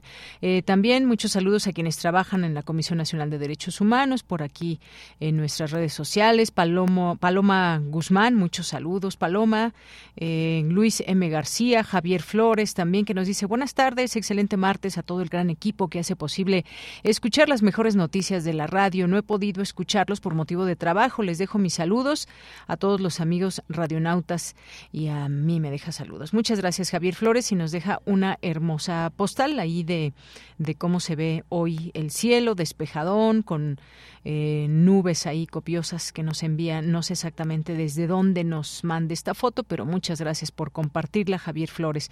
Refrancito, Efra Flores, te mandamos muchos saludos, nos dice aquí, mientras tanto en Argentina, y bueno, pues esto que está pasando por allá, que a su vez retoma a Luis Barranco, dice, ¿cuándo se ha visto que un presidente de un país enarbole la bandera de otra, de otra nación? traición pura. Y es que vemos ahí a Javier Milei con la bandera ondeando de Israel Bueno, pues muchas gracias, Refrancito, aquí por compartirlo. Guerrero, también muchos saludos. Efra Flores, que nos dice también con mucha atención escuchando a Temoris y la criminal situación, actuación de Israel de primera mano y no la desinformación que pasa en los grandes medios que están completamente del lado del poder israelí y que generan odio a la resistencia palestina. Muchas gracias eh, refrancito por este comentario. Eh, también nos dice muy feliz año nuevo, un poco atrasado y muchos buenos deseos a todos. Qué pena que eh, no ratificaran a Ernestina Godoy. Por supuesto es venganza por el cártel inmobiliario, pero la ciudadanía se da cuenta. Sobre el gran Kaiser, eh, pues solo lo vi en Italia 90 como director técnico. Muchas gracias, Efra, también aquí comentando estos temas. Gabani, Daniela Hernández, también muchas gracias. Carmen Valencia, Rosario Durán, la reacción de Ernestina me sonó a pataleta de berrinche tipo AMLO. Gracias, Rosario. ¿Quién más? Edgar Bennett, muchos saludos que nos manda. David Castillo, muy buenas tardes al legendario noticiero universitario legendario. Gracias, David Castillo. Abelina Correa, también muchos saludos. A Sunset, muchas gracias también. Eh, gracias también aquí a Tomás Hernández, eh, Manuel Ruiz, muchas gracias y a todos ustedes que están aquí pendientes de este espacio de noticias, de este espacio informativo. Pati León también nos dice actual genocidio de Israel contra el pueblo de Palestina. Muchas gracias. Jorge Fra también que nos escribe por aquí y pues les mandamos saludos a todas y a todos ustedes que están sintonizando en este momento Prisma RU. Muchos saludos y a quienes no nos están escribiendo, pero nos, nos escuchan, también les mandamos saludos, que siempre de alguna manera eh, se hacen presentes. Pues vámonos a la información en esta segunda hora de Prisma RU, son las 2 de la tarde con 10 minutos. Nos vamos con Cristina Godínez. Estudio revela los hábitos alimenticios de la población mexicana. Adelante, Cristina. Hola, ¿qué tal, Deyanira? Un saludo para ti y para el auditorio de Prisma RU. El consumo de alimentos en México tiene determinantes socioeconómicos, demográficos y geográficos, señaló Luis Gribunet del Instituto de Geografía de la UNAM. La investigadora expuso que la dieta tradicional basada en maíz y frijol es la principal en solo el 6% de la población mexicana, mientras que en el 94% restante predominan el trigo y la carne. En tanto, Ana Gabriela Ortega Ávila, de la Facultad de Medicina de la UNAM, señaló que el cambio en la alimentación se conoce como transición nutricional y va de la mano con otra que es epidemiológica, la cual se refiere a cambios en la prevalencia de enfermedades y causas de muerte. Ortega Ávila explicó que la transición nutricional contribuye a que las personas tengan padecimientos relacionados con la alimentación, tales como diabetes, hipertensión y enfermedades cardiovasculares. En el estudio identificaron cuatro grupos, que son el de alimentos básicos, caracterizado por un mayor consumo de maíz y legumbres, esto en 6% de la población. El grupo prudente, que se distingue por comer más frutas, verduras y lácteos e incorpora comestibles de manera equilibrada, este en el 26% de la población. Otro es el de alto en carne, que consume más de este producto y cereales, y representa el 60% de la población. Y por último, el bajo en frutas, en donde es más el consumo de huevos, aceites, grasas y azúcares, esto en 8% de los habitantes. Las especialistas explicaron que es común pertenecer al primer grupo si se vive en el sur del país y es más probable pertenecer al segundo si se habita en zonas urbanas. Por último, el estudio Determinantes socioeconómicos y demográficos del consumo de alimentos en México advierten la importancia de recuperar la dieta tradicional mexicana para mejorar la salud, disminuir el impacto ambiental y conservar el patrimonio biocultural de México. Deyanira, este es mi reporte. Buenas tardes. Gracias, Cristina. Muy buenas tardes. Vamos a irnos a, la información internacional. Solamente déjenme comentarles en información de última hora que está sucediendo en Ecuador. Eh, varios medios lo están encabezando de esta manera. Violencia en Ecuador. Una banda armada tomó un canal de televisión. Televisión Ecuador. Hombres armados ingresan y amenazan en programa en vivo. Hombres encapuchados y armados ingresan a televisora. Encapuchados en Ecuador irrumpen en una televisora en vivo y ahí ya están, pues se pueden ver estas imágenes donde someten a las personas que están trabajando en este medio de comunicación. Este martes 9 de enero, sujetos armados y encapuchados tomaron las instalaciones del canal de televisión ecuatoriano TC e incluso interrumpieron una transmisión en vivo para amenazar a los conductores y trabajadores que se encontraban en el estudio.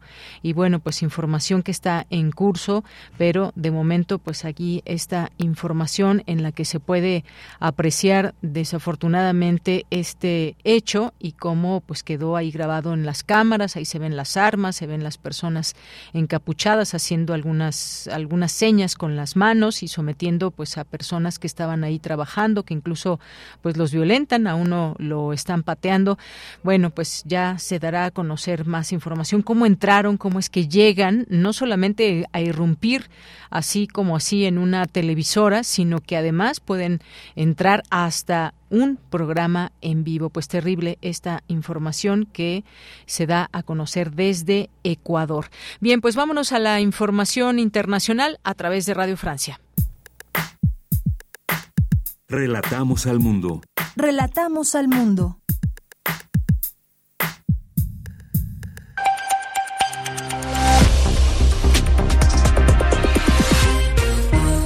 Comienza el flash informativo de Radio Francia Internacional con Mathieu Leroy en los controles. Martes 9 de enero, estas son las noticias del mundo en tres minutos. Andreina Flores. Francia tiene nuevo primer ministro. Gabriel Attal fue nombrado hoy en el cargo por el presidente Emmanuel Macron. A sus 34 años se convierte así en el jefe de gobierno más joven y abiertamente homosexual de la historia de Francia. Attal se mantendrá igualmente al frente del Ministerio de Educación que ha dirigido desde hace seis meses. El jefe de las relaciones exteriores de Estados Unidos, Anthony Blinken, continúa su visita a Israel con la intención de frenar una eventual escalada del conflicto en Gaza hacia otros países de la región, especialmente en Líbano, donde uno de los líderes del grupo armado Hezbollah fue abatido por el ejército israelí. Así lo explicó el mismo Blinken en Tel Aviv. En lo que se refiere al Líbano, está claro que nadie, ni Israel ni el Líbano, tampoco el Hezbollah, tienen interés en que esta situación se degrade y asistir a un real conflicto. Los israelíes son claros al respecto, quieren encontrar una solución diplomática que cree las condiciones de seguridad que permita a los israelíes volver a sus hogares. Donald Trump comparece este martes ante un tribunal federal de Estados Unidos para argumentar que como expresidente debería tener inmunidad ante el procesamiento por cargos de conspiración para revertir el resultado de las elecciones de 2020. La jueza del caso ya ha rechazado el argumento de Trump diciendo que un exmandatario no tiene un pase vitalicio para salir libre de la cárcel. Nueva fuga de un jefe criminal en Ecuador, Fabricio Colón Pico, cabecilla del grupo Los Lobos. Esto horas después de haberse decretado estado de excepción en el país con toque de queda y medidas militares especiales tras la fuga de otro líder criminal, Adolfo Macías, alias Fito, de una cárcel de Guayaquil. El precio de la gasolina en Cuba registrará un aumento de más del 500% a partir del primero de febrero, según informó el gobierno, como parte de una lista de medidas para tratar de disminuir el fuerte déficit fiscal. El precio de la gasolina regular pasará de 0.20 dólares a 1.10 dólares el litro. Y en Irán, el cantante pop Mehdi Yarraji fue condenado a dos años y ocho meses de prisión, así como a 74 latigazos tras publicar una canción en la que criticaba el velo obligatorio para las mujeres en su país. Yarraji, de 42 años, fue detenido en agosto por publicar una canción considerada ilegal que desafiaba la moral y las costumbres de la sociedad islámica. Así terminamos este flash de RFI. Prisma RU. Relatamos al mundo. Dos de la tarde con 17 minutos. Vamos a hablar de un tema un tema que es muy importante cuando pues se experimenta o cuando se realizan investigaciones con animales de laboratorio y pues todo este tema que tiene que ver también con, con la ética. Hay cifras en todo esto, es un tema o es una acción que es controlada o no.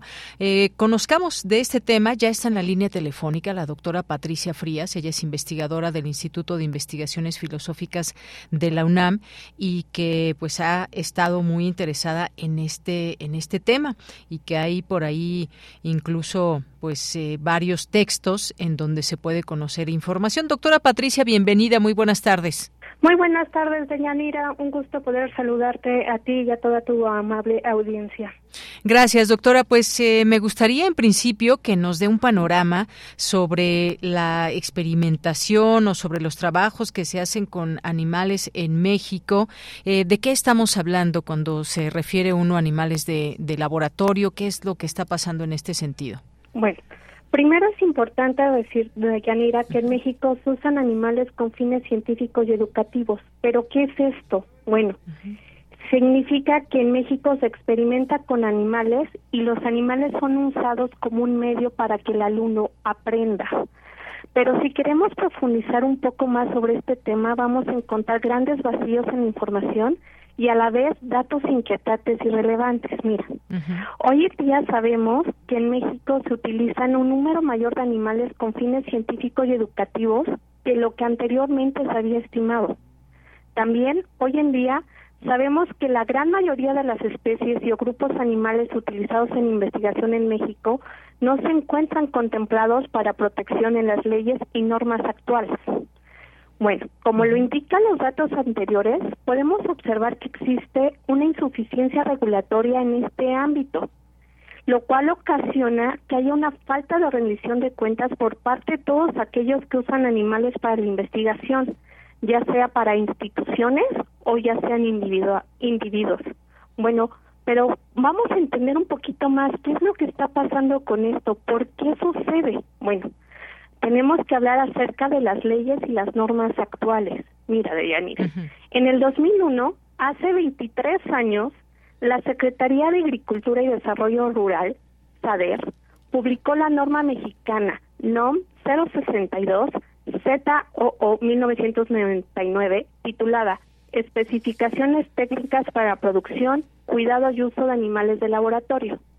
Esta norma es de cumplimiento obligatorio en todo el territorio nacional. Además, contiene los puntos éticos y técnicos más importantes para el uso de animales en experimentación y docencia. Sin embargo, existen vacíos en la regulación para la protección de animales de laboratorio en México. Por ejemplo, la presente norma no estipula la obligatoriedad de que alguna autoridad presente datos oficiales asequibles sobre el número y especies de animales utilizados en investigación. ¿Qué significa esto? Que México no tiene datos oficiales disponibles acerca de cuáles son el número de animales utilizados y cuáles son las especies. Además, tampoco se encuentra la obligatoriedad del registro de los comités de ética por parte de instituciones que usan animales en experimentación.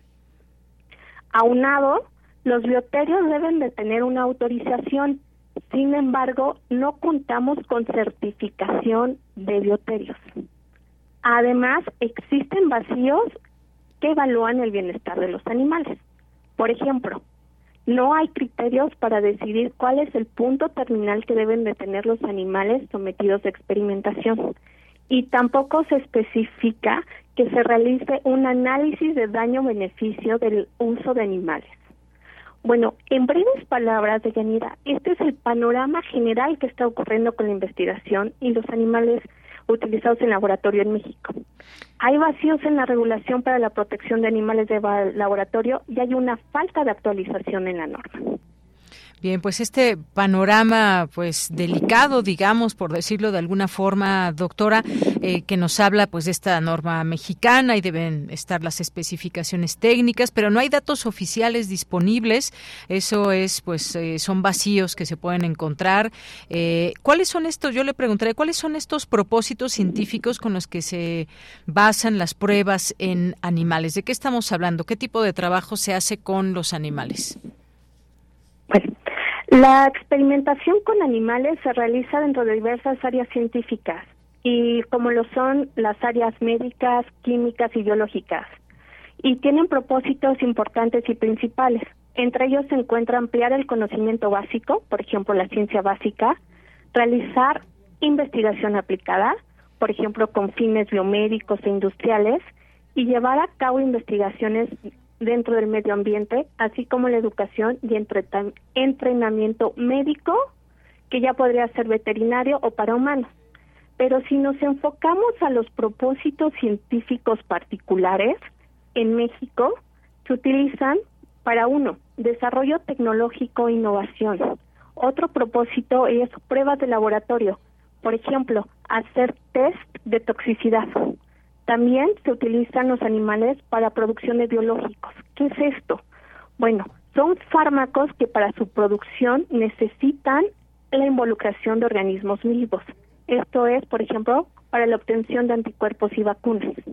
También se utilizan otros fines científicos, está en el control de calidad, por ejemplo, el probar fármacos. También se utilizan para diagnóstico de enfermedades.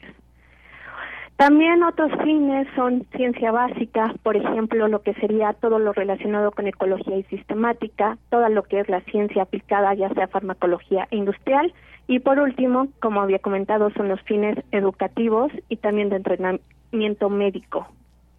Muy bien, bueno, pues sí, interesante, importante conocerlo.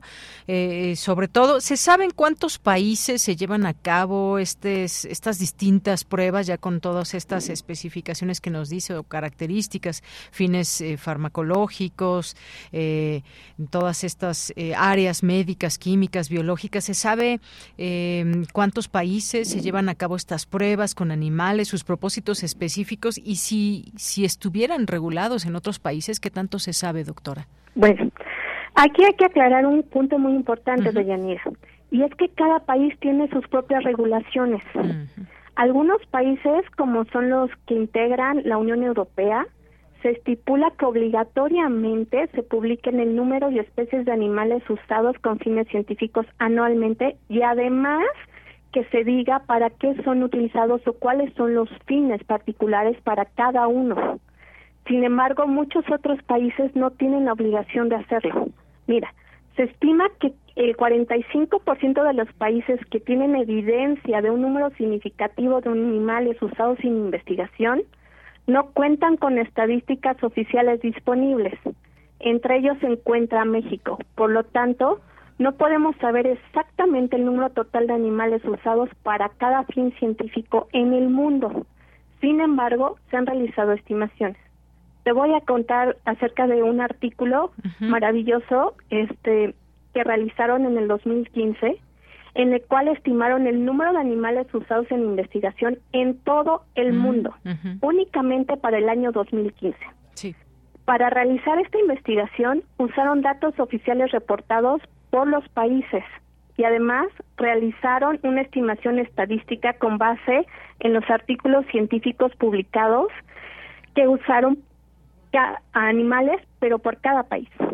Ellos reportan un total de 179 países que, que utilizan eh, animales y dentro de los que más utilizan este, se encuentran China, Japón, Estados Unidos, Canadá y Australia. Dentro de estos 179 países se incluye México. Bueno, pues ahí está estas cifras y que de 2015. Ahora bien, yo le yo le preguntaría, em, ya me responde esta pregunta de un estimado de cuántos entre las cifras que hay que no son oficiales, las que son oficiales. En México no se cuenta con alguna eh, base eh, oficial, digamos. Pero qué tipo de animales? Ahora paso a esto. ¿Qué tipo de animales son los que se usan eh, para estas experimentaciones? Mira, esto va a depender del, del país en los que se encuentran, pero te puedo decir que los animales que se, se utilizan y los que están contemplados son todos los vertebrados no humanos. Entre estos se encuentran mamíferos, aves, reptiles, anfibios, peces y crustáceos. Sin embargo, también se utilizan en la investigación otro tipo de animales, como son los invertebrados, entre los que se encuentran moluscos como el pulpo, crustáceos, insectos arácnidos e invertebrados como nemátodos. Entonces hay una gran variedad. Es importante decir que dentro de los mamíferos se encuentra una gran variedad de, de especies como sería rata, ratón, cobayo, perros, gatos, cerdos, borregos, primates no humanos. Entonces vemos que hay una gran variedad de, de animales utilizados en laboratorio. Pues sí, son bastantes esta variedad de animales. Ahora bien, ¿a quién corresponde en el caso de México hacer eh, estas reglas, hacer que se cumplan estas reglas claras para pruebas y experimentaciones? Bueno, como te había comentado, la Secretaría de Agricultura y Desarrollo Rural, SADER, es la que publica la norma oficial mexicana, la NOM. Ella es la encargada. Ahora, quien correspondería tomar o tomar acción acerca del número o contar el número de organismos utilizados en experimentación, tendría que ser el Servicio Nacional de Sanidad, Inocuidad y Calidad Agroalimentaria, que sería el SENACICA. Y para profundizar un poco más, si queremos saber y queremos tener una protección de calidad para los, los animales, se tendría que tener un registro de los comités internos para el cuidado y uso de animales de laboratorio, que son los llamados ICUALES. Estos ICUALES son los comités de ética y el organismo encargado que podría referirse a ellos sería con bioética con bioética. Bueno, pues ahí está, creo que es un área importante de atender en estos momentos que no se está atendiendo como se debe. Eh, ¿Por qué la importancia, con esto te cerraría, doctora, por qué la importancia de tener estas reglas claras? ¿Por qué tener esta posibilidad de saber desde qué tipo de animales, cuántos animales, para qué tipo de pruebas o investigaciones científicas o médicas o lo, o lo que sea? Y que además estamos metiendo esa palabra que es la ética. Hay comités de ética que siempre deben existir cuando se trata de este tipo de experimentaciones en seres vivos como estos animales? Bueno, primero hay que recordar que todo organismo vivo es un ser sintiente y como tal necesitamos y tenemos que tener responsabilidades sobre ellos. Ahora, la falta de, de transparencia en la publicación de datos oficiales impide que haya certeza sobre la regulación del uso de animales de laboratorio. No sabemos cómo estar. Dos, también evaluar los esfuerzos para la reducción, refinamiento y reemplazo de estos animales. Y por último, que exista un debate informado entre científicos, políticos, reguladores y el público, lo que imposibilitaría la toma de decisiones a favor del bienestar animal. Entonces yo creo que con esto eh, podríamos cerrar. Muy bien.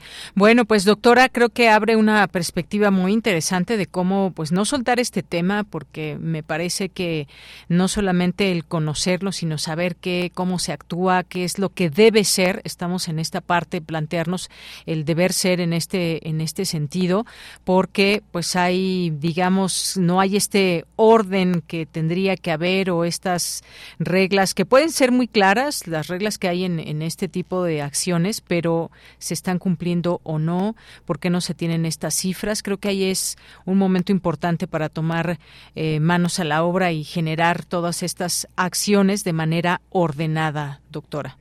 Así es. Y para terminar, me gustaría nada más decirle al auditorio que hoy en día sabemos que del 2015 al 2020 en México se han usado más de 5 millones de animales con fines científicos.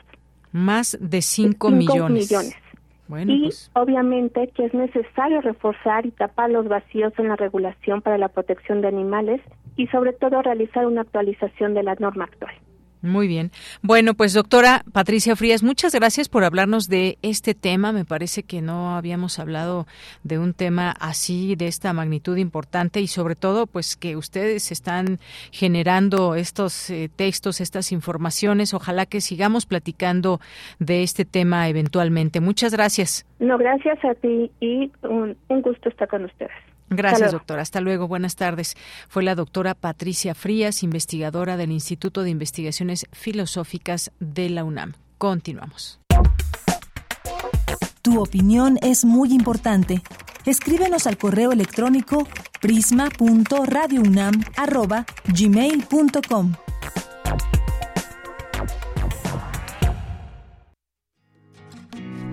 Poeta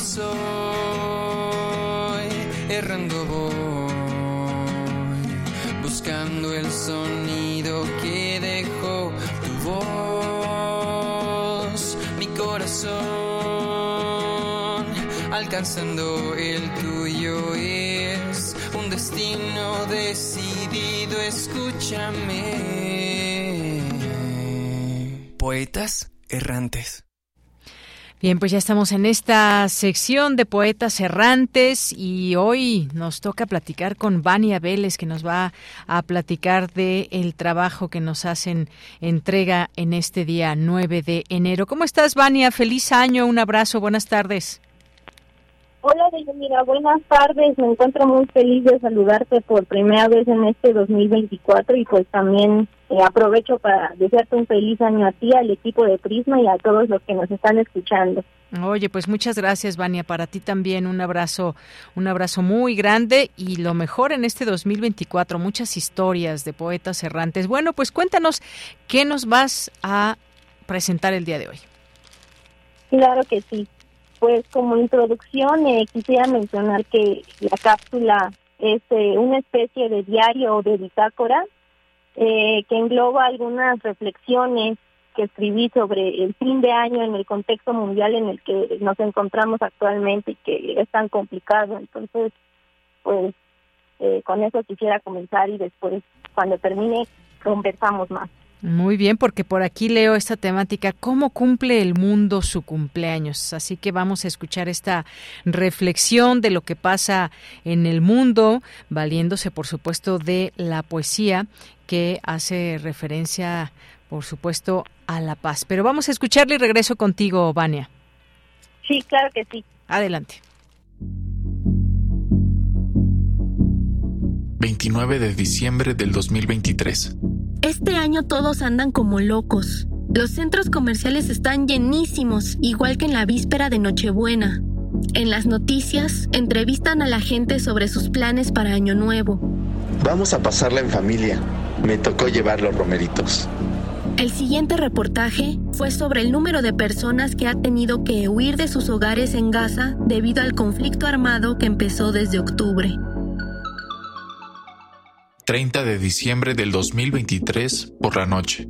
Salí a dar una vuelta para escaparme del olor del bacalao recién hecho, y mientras me compraba algo en la tienda, vi a un padre apurado y a su hijo que traía en la espalda una mochila de esas características de los repartidores. El papá agarró una bolsa que parecía ser un pedido listo para entregar. Al salir los vi afuera. El niño se subía con dificultad a la moto de su padre con esa mochila que era más grande que él. Y Sentí un poco de temor. 31 de diciembre. Ah, la presión por escribir los propósitos de Año Nuevo es muy notoria. A la gente le da esperanza la idea de que pueden renacer como aves fénix cuando el reloj marque las 12 en punto. Pero... Primero de enero del 2024 por la tarde. March Piercy tiene un poema llamado El cumpleaños del mundo. Hay unas estrofas que dicen lo siguiente. Este año me quiero llamar a mí misma y amonestarme por lo que hice y por lo que no hice por la paz. ¿Dónde me pronuncié? ¿A quién traté de movilizar? Primero de enero del 2024 por la tarde. Escuché que hubo un terremoto de 7.5 grados en Japón. La mayoría de los medios están dormidos hoy. A lo mucho, reportan los festejos de Año Nuevo en diferentes partes del mundo, el primer nacimiento del 2024 o algunos accidentes aislados producto del alcohol. Hace tanto frío que mis pies no se calientan con tres cobijas. 2 de enero del 2024. Mi realidad va retomando su ritmo poco a poco. Despertarme para ir al trabajo ha sido un suplicio después de una semana de vacaciones. No ha cambiado nada, excepto la fecha y que la gente al saludar te dice con emoción feliz año. Escucho a los de otras áreas preguntarse qué cenaron el 24 y el 31. 2 de enero del 2024 por la tarde. Ah, reitero, nada ha cambiado. Observo a todos absortos enfrente de sus computadoras. Me desespero y pienso, quisiera cambiar algo en mí que también cambie a los demás, que cese las guerras y los conflictos, que los despierte a todos y los haga conscientes de que el mundo está agonizando.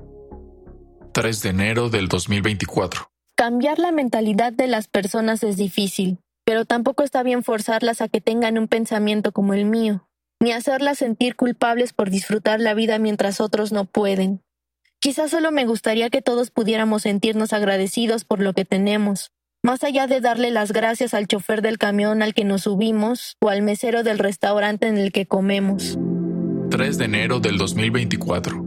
Creo que encontré un poema que ejemplifica lo que siento. Se llama Piensa en los otros y es de Mahmoud Darwish. Cuando te ensarces en tus guerras, Piensa en los otros, no olvides a quienes piden paz. Cuando vuelvas a casa, a tu casa, piensa en los otros, no olvides al pueblo que vive en campos de refugiados. Cuando te liberes a ti mismo empleando metáforas, piensa en los otros, los que han perdido el derecho a la palabra. Cuando pienses en los otros lejanos, piensa en ti mismo.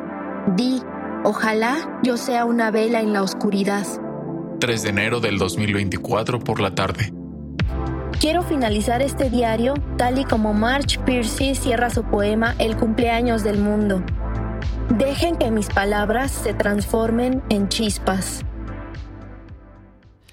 Bien, pues ahí está, Vania. Muchas gracias por este trabajo y como bien escuchábamos también, pues sí, felicidades al mundo. Hay mucho que decir. De pronto, cómo nos escapamos también de algunas situaciones que embargan a esta, a lo que, a quienes habitamos, dependiendo dónde se viva. Sabemos que iniciamos con conflictos en el mundo terribles, pero pues siempre, siempre hay que estar eh, pues también muy atentos a lo que sucede en nuestro entorno, porque es parte también de lo que nos ocupa para poder cambiar lo que no, lo que no, lo que pensamos que no está bien, Vania.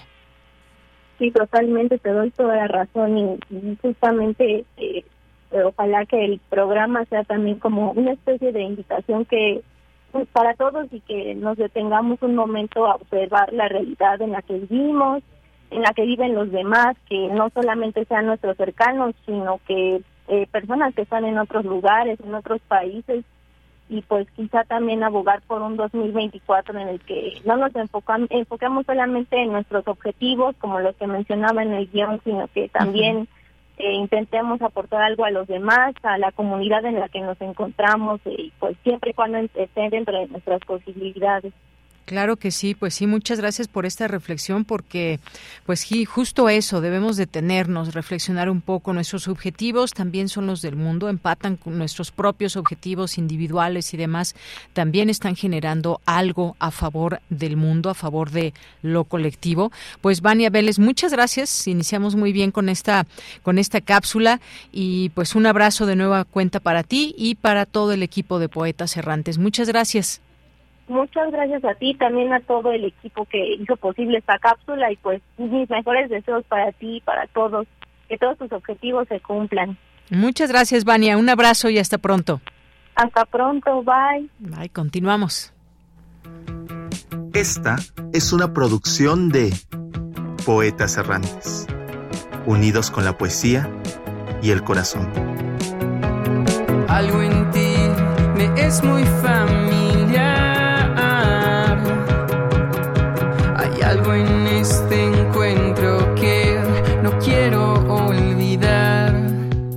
Poeta soy.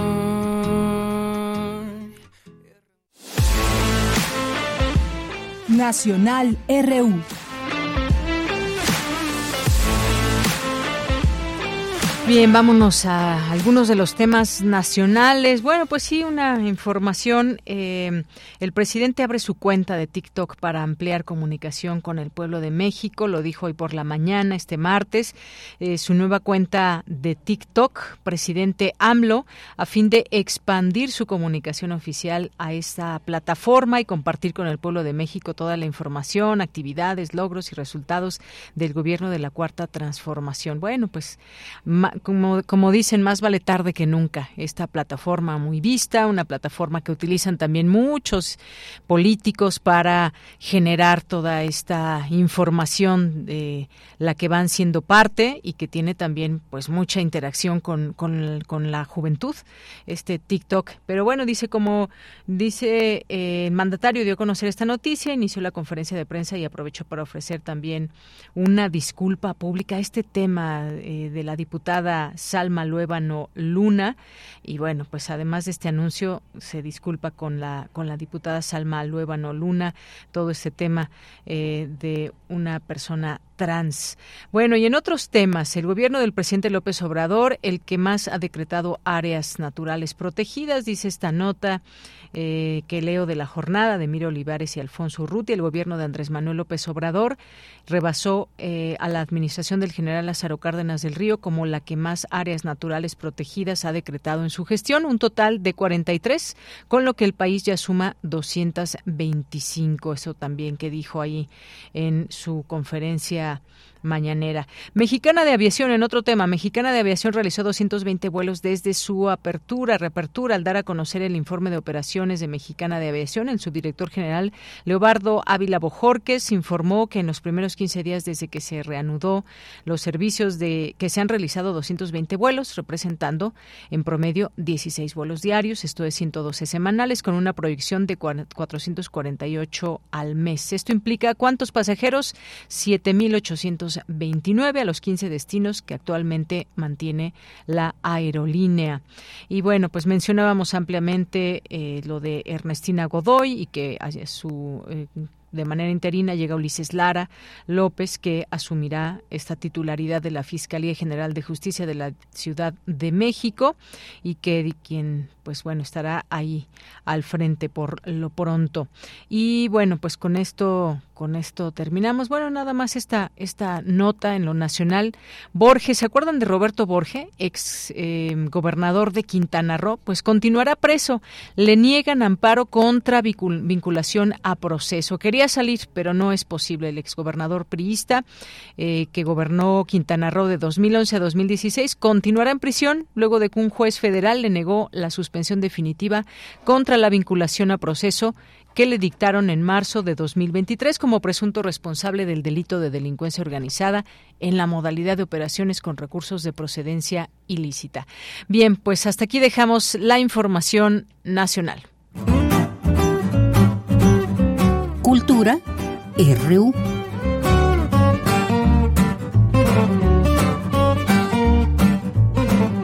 Bien, pues nos vamos ahora a Cultura con Tamara Quiroz. Adelante, Tamara, muy buenas tardes. Bienvenida, muy buenas tardes. Qué gusto saludarte y saludar también a las y los que siguen esta transmisión, ya acercándonos a la recta final en este martes, en estos primeros días de enero.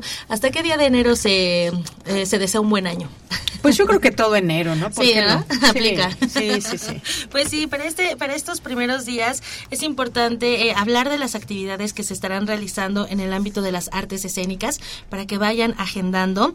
Esperemos que 2024 sea un buen año para el teatro, para que ocupemos esas butacas y conozcamos lo que las y los artistas ofrecen, promueven y también ah, para alimentarnos sobre todo el espíritu. Y una de las compañías eh, más prolífica de la Ciudad de México es Los Tristes Tigres. Esta es una compañía que cumple su primer lustro del ciclo La invasión al Shakespeare con las obras Tonta, Los que sobran, Dos para el camino, Cosas raras, el hijo de mi padre, algo de un tal Shakespeare, Visceral y dos estrenos de autores foráneos. Hoy inicia esta invasión a este recinto, el Foro Shakespeare, con Tonta. Esta es una comedia que cuenta la vida de su protagonista y a lo largo del montaje eh, se irá descubriendo la ternura, también el desparpajo de su pensamiento fugaz que la lleva a afrontar los problemas cotidianos de la vida de manera poco convencionales. También, eh, bueno, esta obra se estará presentando hoy a las 8 de la noche por única ocasión, hoy martes 9 de enero. Y también se presentará Los que sobran. Para saber más detalles de esta obra, en cabina nos acompaña Fátima Favela. Ella es actriz y parte del elenco de esta propuesta escénica. Fátima, bienvenida a esta cabina. ¿Cómo estás? Muchísimas gracias. Muy feliz de estar con ustedes. Excelente. Oye, pues inicias el año eh, presentando, bueno, en esta invasión, que ya, ya, está, ya, ya habían invadido el foro Shakespeare, pero bueno, 2024 también lo van a hacer. Platícanos sobre esta propuesta. Invadimos el foro Shakespeare, así es.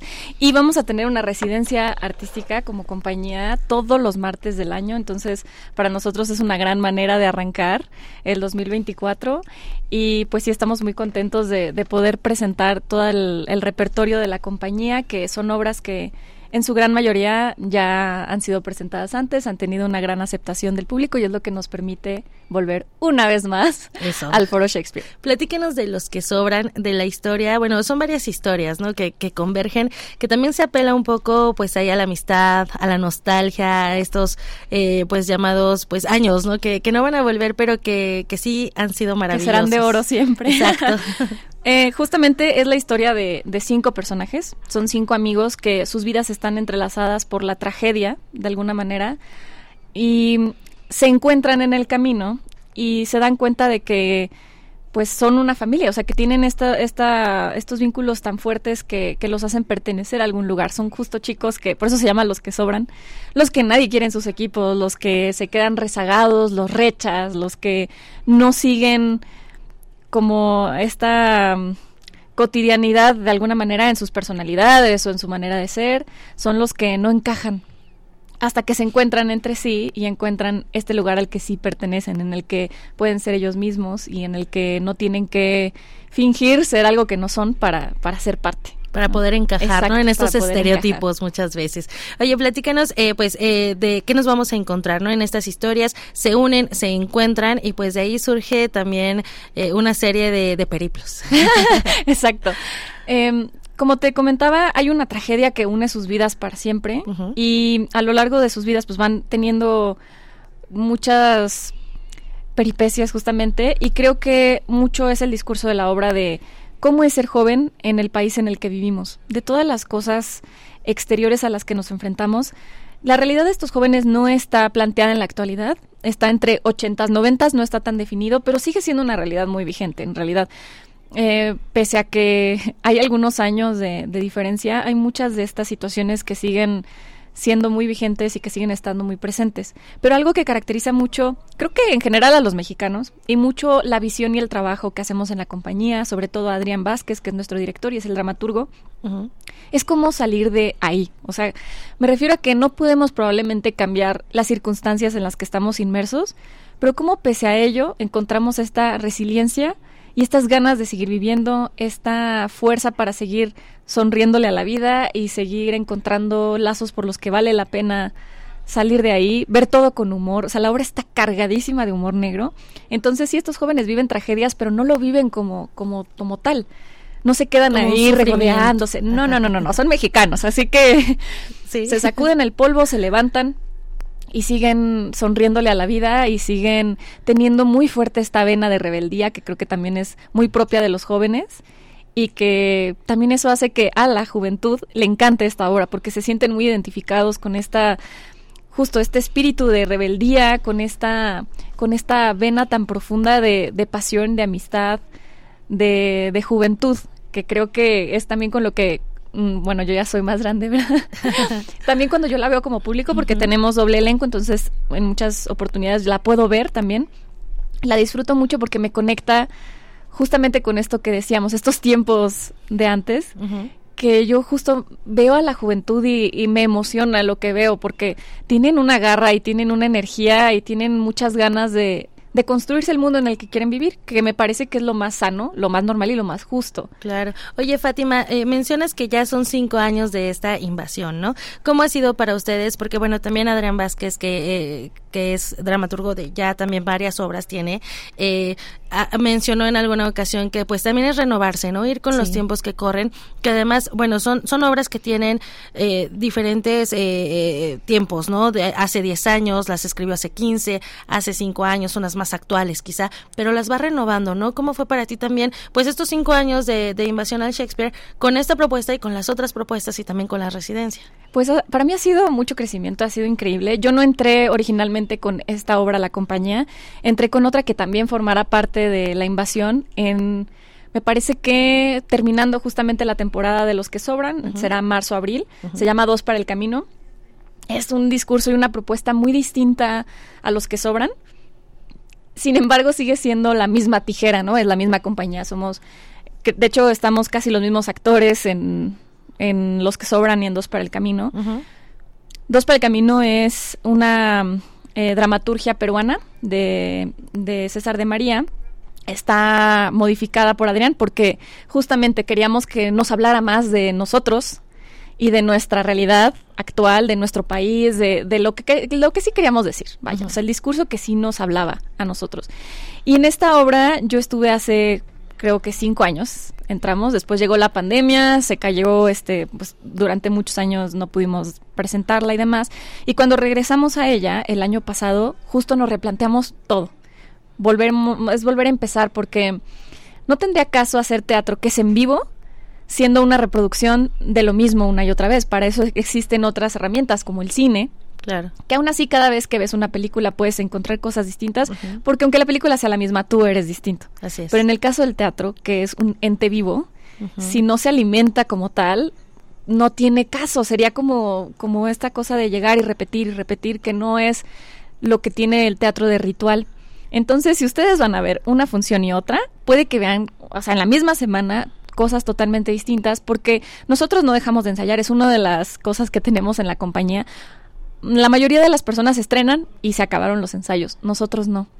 Seguimos y seguimos y seguimos y seguimos ensayando, justamente para mantener vivas las obras, para, para seguirles inyectando vida y seguirles inyectando de, de las personas y de los creadores que somos en ese momento. Entonces se van enriqueciendo cada vez más. Y justo con los que sobran, entré un poco después de haber entrado a dos para el camino y entré con otro personaje que el que tengo ahora. entré con un personaje que se llama el ratón que es la más insegura de todos y es la más chiquita, a la que todos protegen, a la que bulean en la escuela, a la que es la más ñoña, o sea, yo. me define. Me define, o sea, tal cual como era yo en la escuela. Entonces no, no fue como un gran recorrido para mí para llegar a acercarme a ese personaje porque lo sentía muy propio de mí, o sea, es la que era pues sí, la más chiquita, la más vulnerable y que cuando crece se convierte en una abogada fregoncísima que que es pues muy buena en lo que hace porque siempre ha sido pues muy preocupada de, de hacer las cosas bien. Eso está interesante, ¿no? A veces eh, las personas nos sorprendemos de, o sea, catalogamos a, las infancias o a los niños y de repente ya de adultos dices, vemos todo el potencial que había en esa persona. Y, te enseña eso, ¿no? A no a no encasillar a nadie en, en, nada, ¿no? O sea, porque te pueden sorprender. Eh, platícanos eh, muy brevemente de las otras obras que van a estar, porque bueno, es una invasión larga. Sí. Que, está está buenísimo porque también pues esta esta esta otra parte que mencionas, ¿no? No son los mismos después de la pandemia. También eh, recordemos que el Foro Shakespeare cerró sus puertas eh, momentáneamente, se recuperó, de, salió de entre las cenizas y bueno, nos permite regresar a este recinto, ¿no? De las otras obras que se estarán presentando, ¿cuál nos recomiendas y por qué? Mira, les recomiendo todas, honestamente, y no solo porque sean de mi compañía, sino porque de verdad todas tienen algo muy particular, algo muy especial que las ha mantenido vivas a lo largo de los años. Hoy, solamente el día de hoy, está la de Tonta, que es un unipersonal escrito y dirigido por Adrián Vázquez e interpretado por María Antonieta Hidalgo, que es una gran actriz, pero de verdad es una eminencia en el teatro, con quien también compartimos este en Dos para el Camino escena con ella. Es, es muy padre esta historia, es muy divertida, tiene ahí como siempre una vena de, de denuncia que es muy padre ir a ver también y que se la van a pasar increíble. Y esa solo está hoy a las 8 de la noche. Después la próxima semana arrancamos con los que sobran, del 16 de enero al 27 de febrero, que les digo es una historia súper juvenil, tiene como, tiene, lo tiene todo, porque es una obra como muy nostálgica, de un humor negro que caracteriza creo que también mucho el trabajo de la compañía y de Adrián, en lo que, en lo que también me, hay para todo. Me refiero a que si quieres irte a divertir, te vas a divertir. Si quieres ir a que te muevan las entrañas, también. Entonces es un poco como este universo juvenil muy divertido. Luego viene Dos para el Camino, que entramos justamente terminando la temporada de Los que Sobran. Es una obra mucho más densa, pero visualmente es bellísima. De verdad, cada vez que, que van los fotógrafos, salen muy emocionados porque es una obra muy plástica, está basada mucho en esta plasticidad, sigue teniendo esta vena que, te digo, casi somos los mismos actores, es el mismo director, pero es una, una propuesta distinta que creo que es muy interesante de ver. Excelente. También vamos a tener Wencesilala eventualmente va a regresar a su Yo casa. con Wencesilala. Wencesilala le reza a Wencesilala. Sí. Esa obra es bellísima. De mis favoritos. Porque justo hecho, sí. también es como muy para todo público. Yo la he visto creo que como cuatro o cinco veces y las cuatro o No, cinco no, veces que la veo me conmueve, claro. me, me encanta verla. También vamos a tener Visceral, que no sé también. si la... Uf, buenísima también con Vero Bravo. Ajá. que también es de autoría y dirección de Adrián. Y es bien padre ver cómo puede crear Tonta y Visceral, que Sí. son propuestas súper diferentes, pero que también son bastante potentes este y, y pues sí, muy interesantes. Vamos a tener también Cosas Raras, que es un texto de Legom, que es bellísimo ese texto. También es muy para toda la familia, para un público más joven y que tiene a dos grandes actores, Carlos Patrick Casanova y Larisa Juárez, que creo que le hacen una justicia muy bella. Desde la dramaturgia, texto. ¿no? Sí, Muy sí, bien. sí. Fátima Favela, pues muchas gracias por platicarnos sobre esta invasión al Shakespeare. Nos vamos a acercar a este recinto ubicado en Zamora número 7 para saber más de lo que están haciendo eh, con los Tristes Tigres. Los seguimos en las redes sociodigitales también para tener a, a la mano las fechas. Muchísimas gracias por acompañarnos. Gracias. Gracias, Fátima Favela es actriz de, bueno, es, es de la compañía. Los Tristes Tigres. de Yanira, hasta aquí la información. Que tengan muy buena tarde. Gracias, Tamara. Gracias, Fátima Favela, por tu visita. Y pues ya casi nos vamos, nos despedimos de ustedes. Muchas gracias por su atención, por estar aquí en Prisma RU. Recuerden que tenemos una cita de lunes a viernes, de 1 a 3 de la tarde, aquí en este espacio, con mucha información. Y estamos pendientes de todo. Por aquí nos hablaban, ¿cómo va Colmena? Bueno, pues ya esperamos las informaciones desde nuestra universidad, por supuesto, para darles a conocer a ustedes. Gracias a Marco Lubián en la producción, a Denis Licea en la asistencia, a Arturo González en los controles técnicos, a Iván Martínez en las redes sociales, también a aquí Ángel Torres, a Enrique Pacheco en la continuidad y aquí se despide de ustedes de Yanira Morán. Hasta mañana, buenas tardes y buen provecho. Radio UNAM presentó Prisma RU. Una mirada universitaria sobre los acontecimientos actuales. Prisma RU. Relatamos al mundo.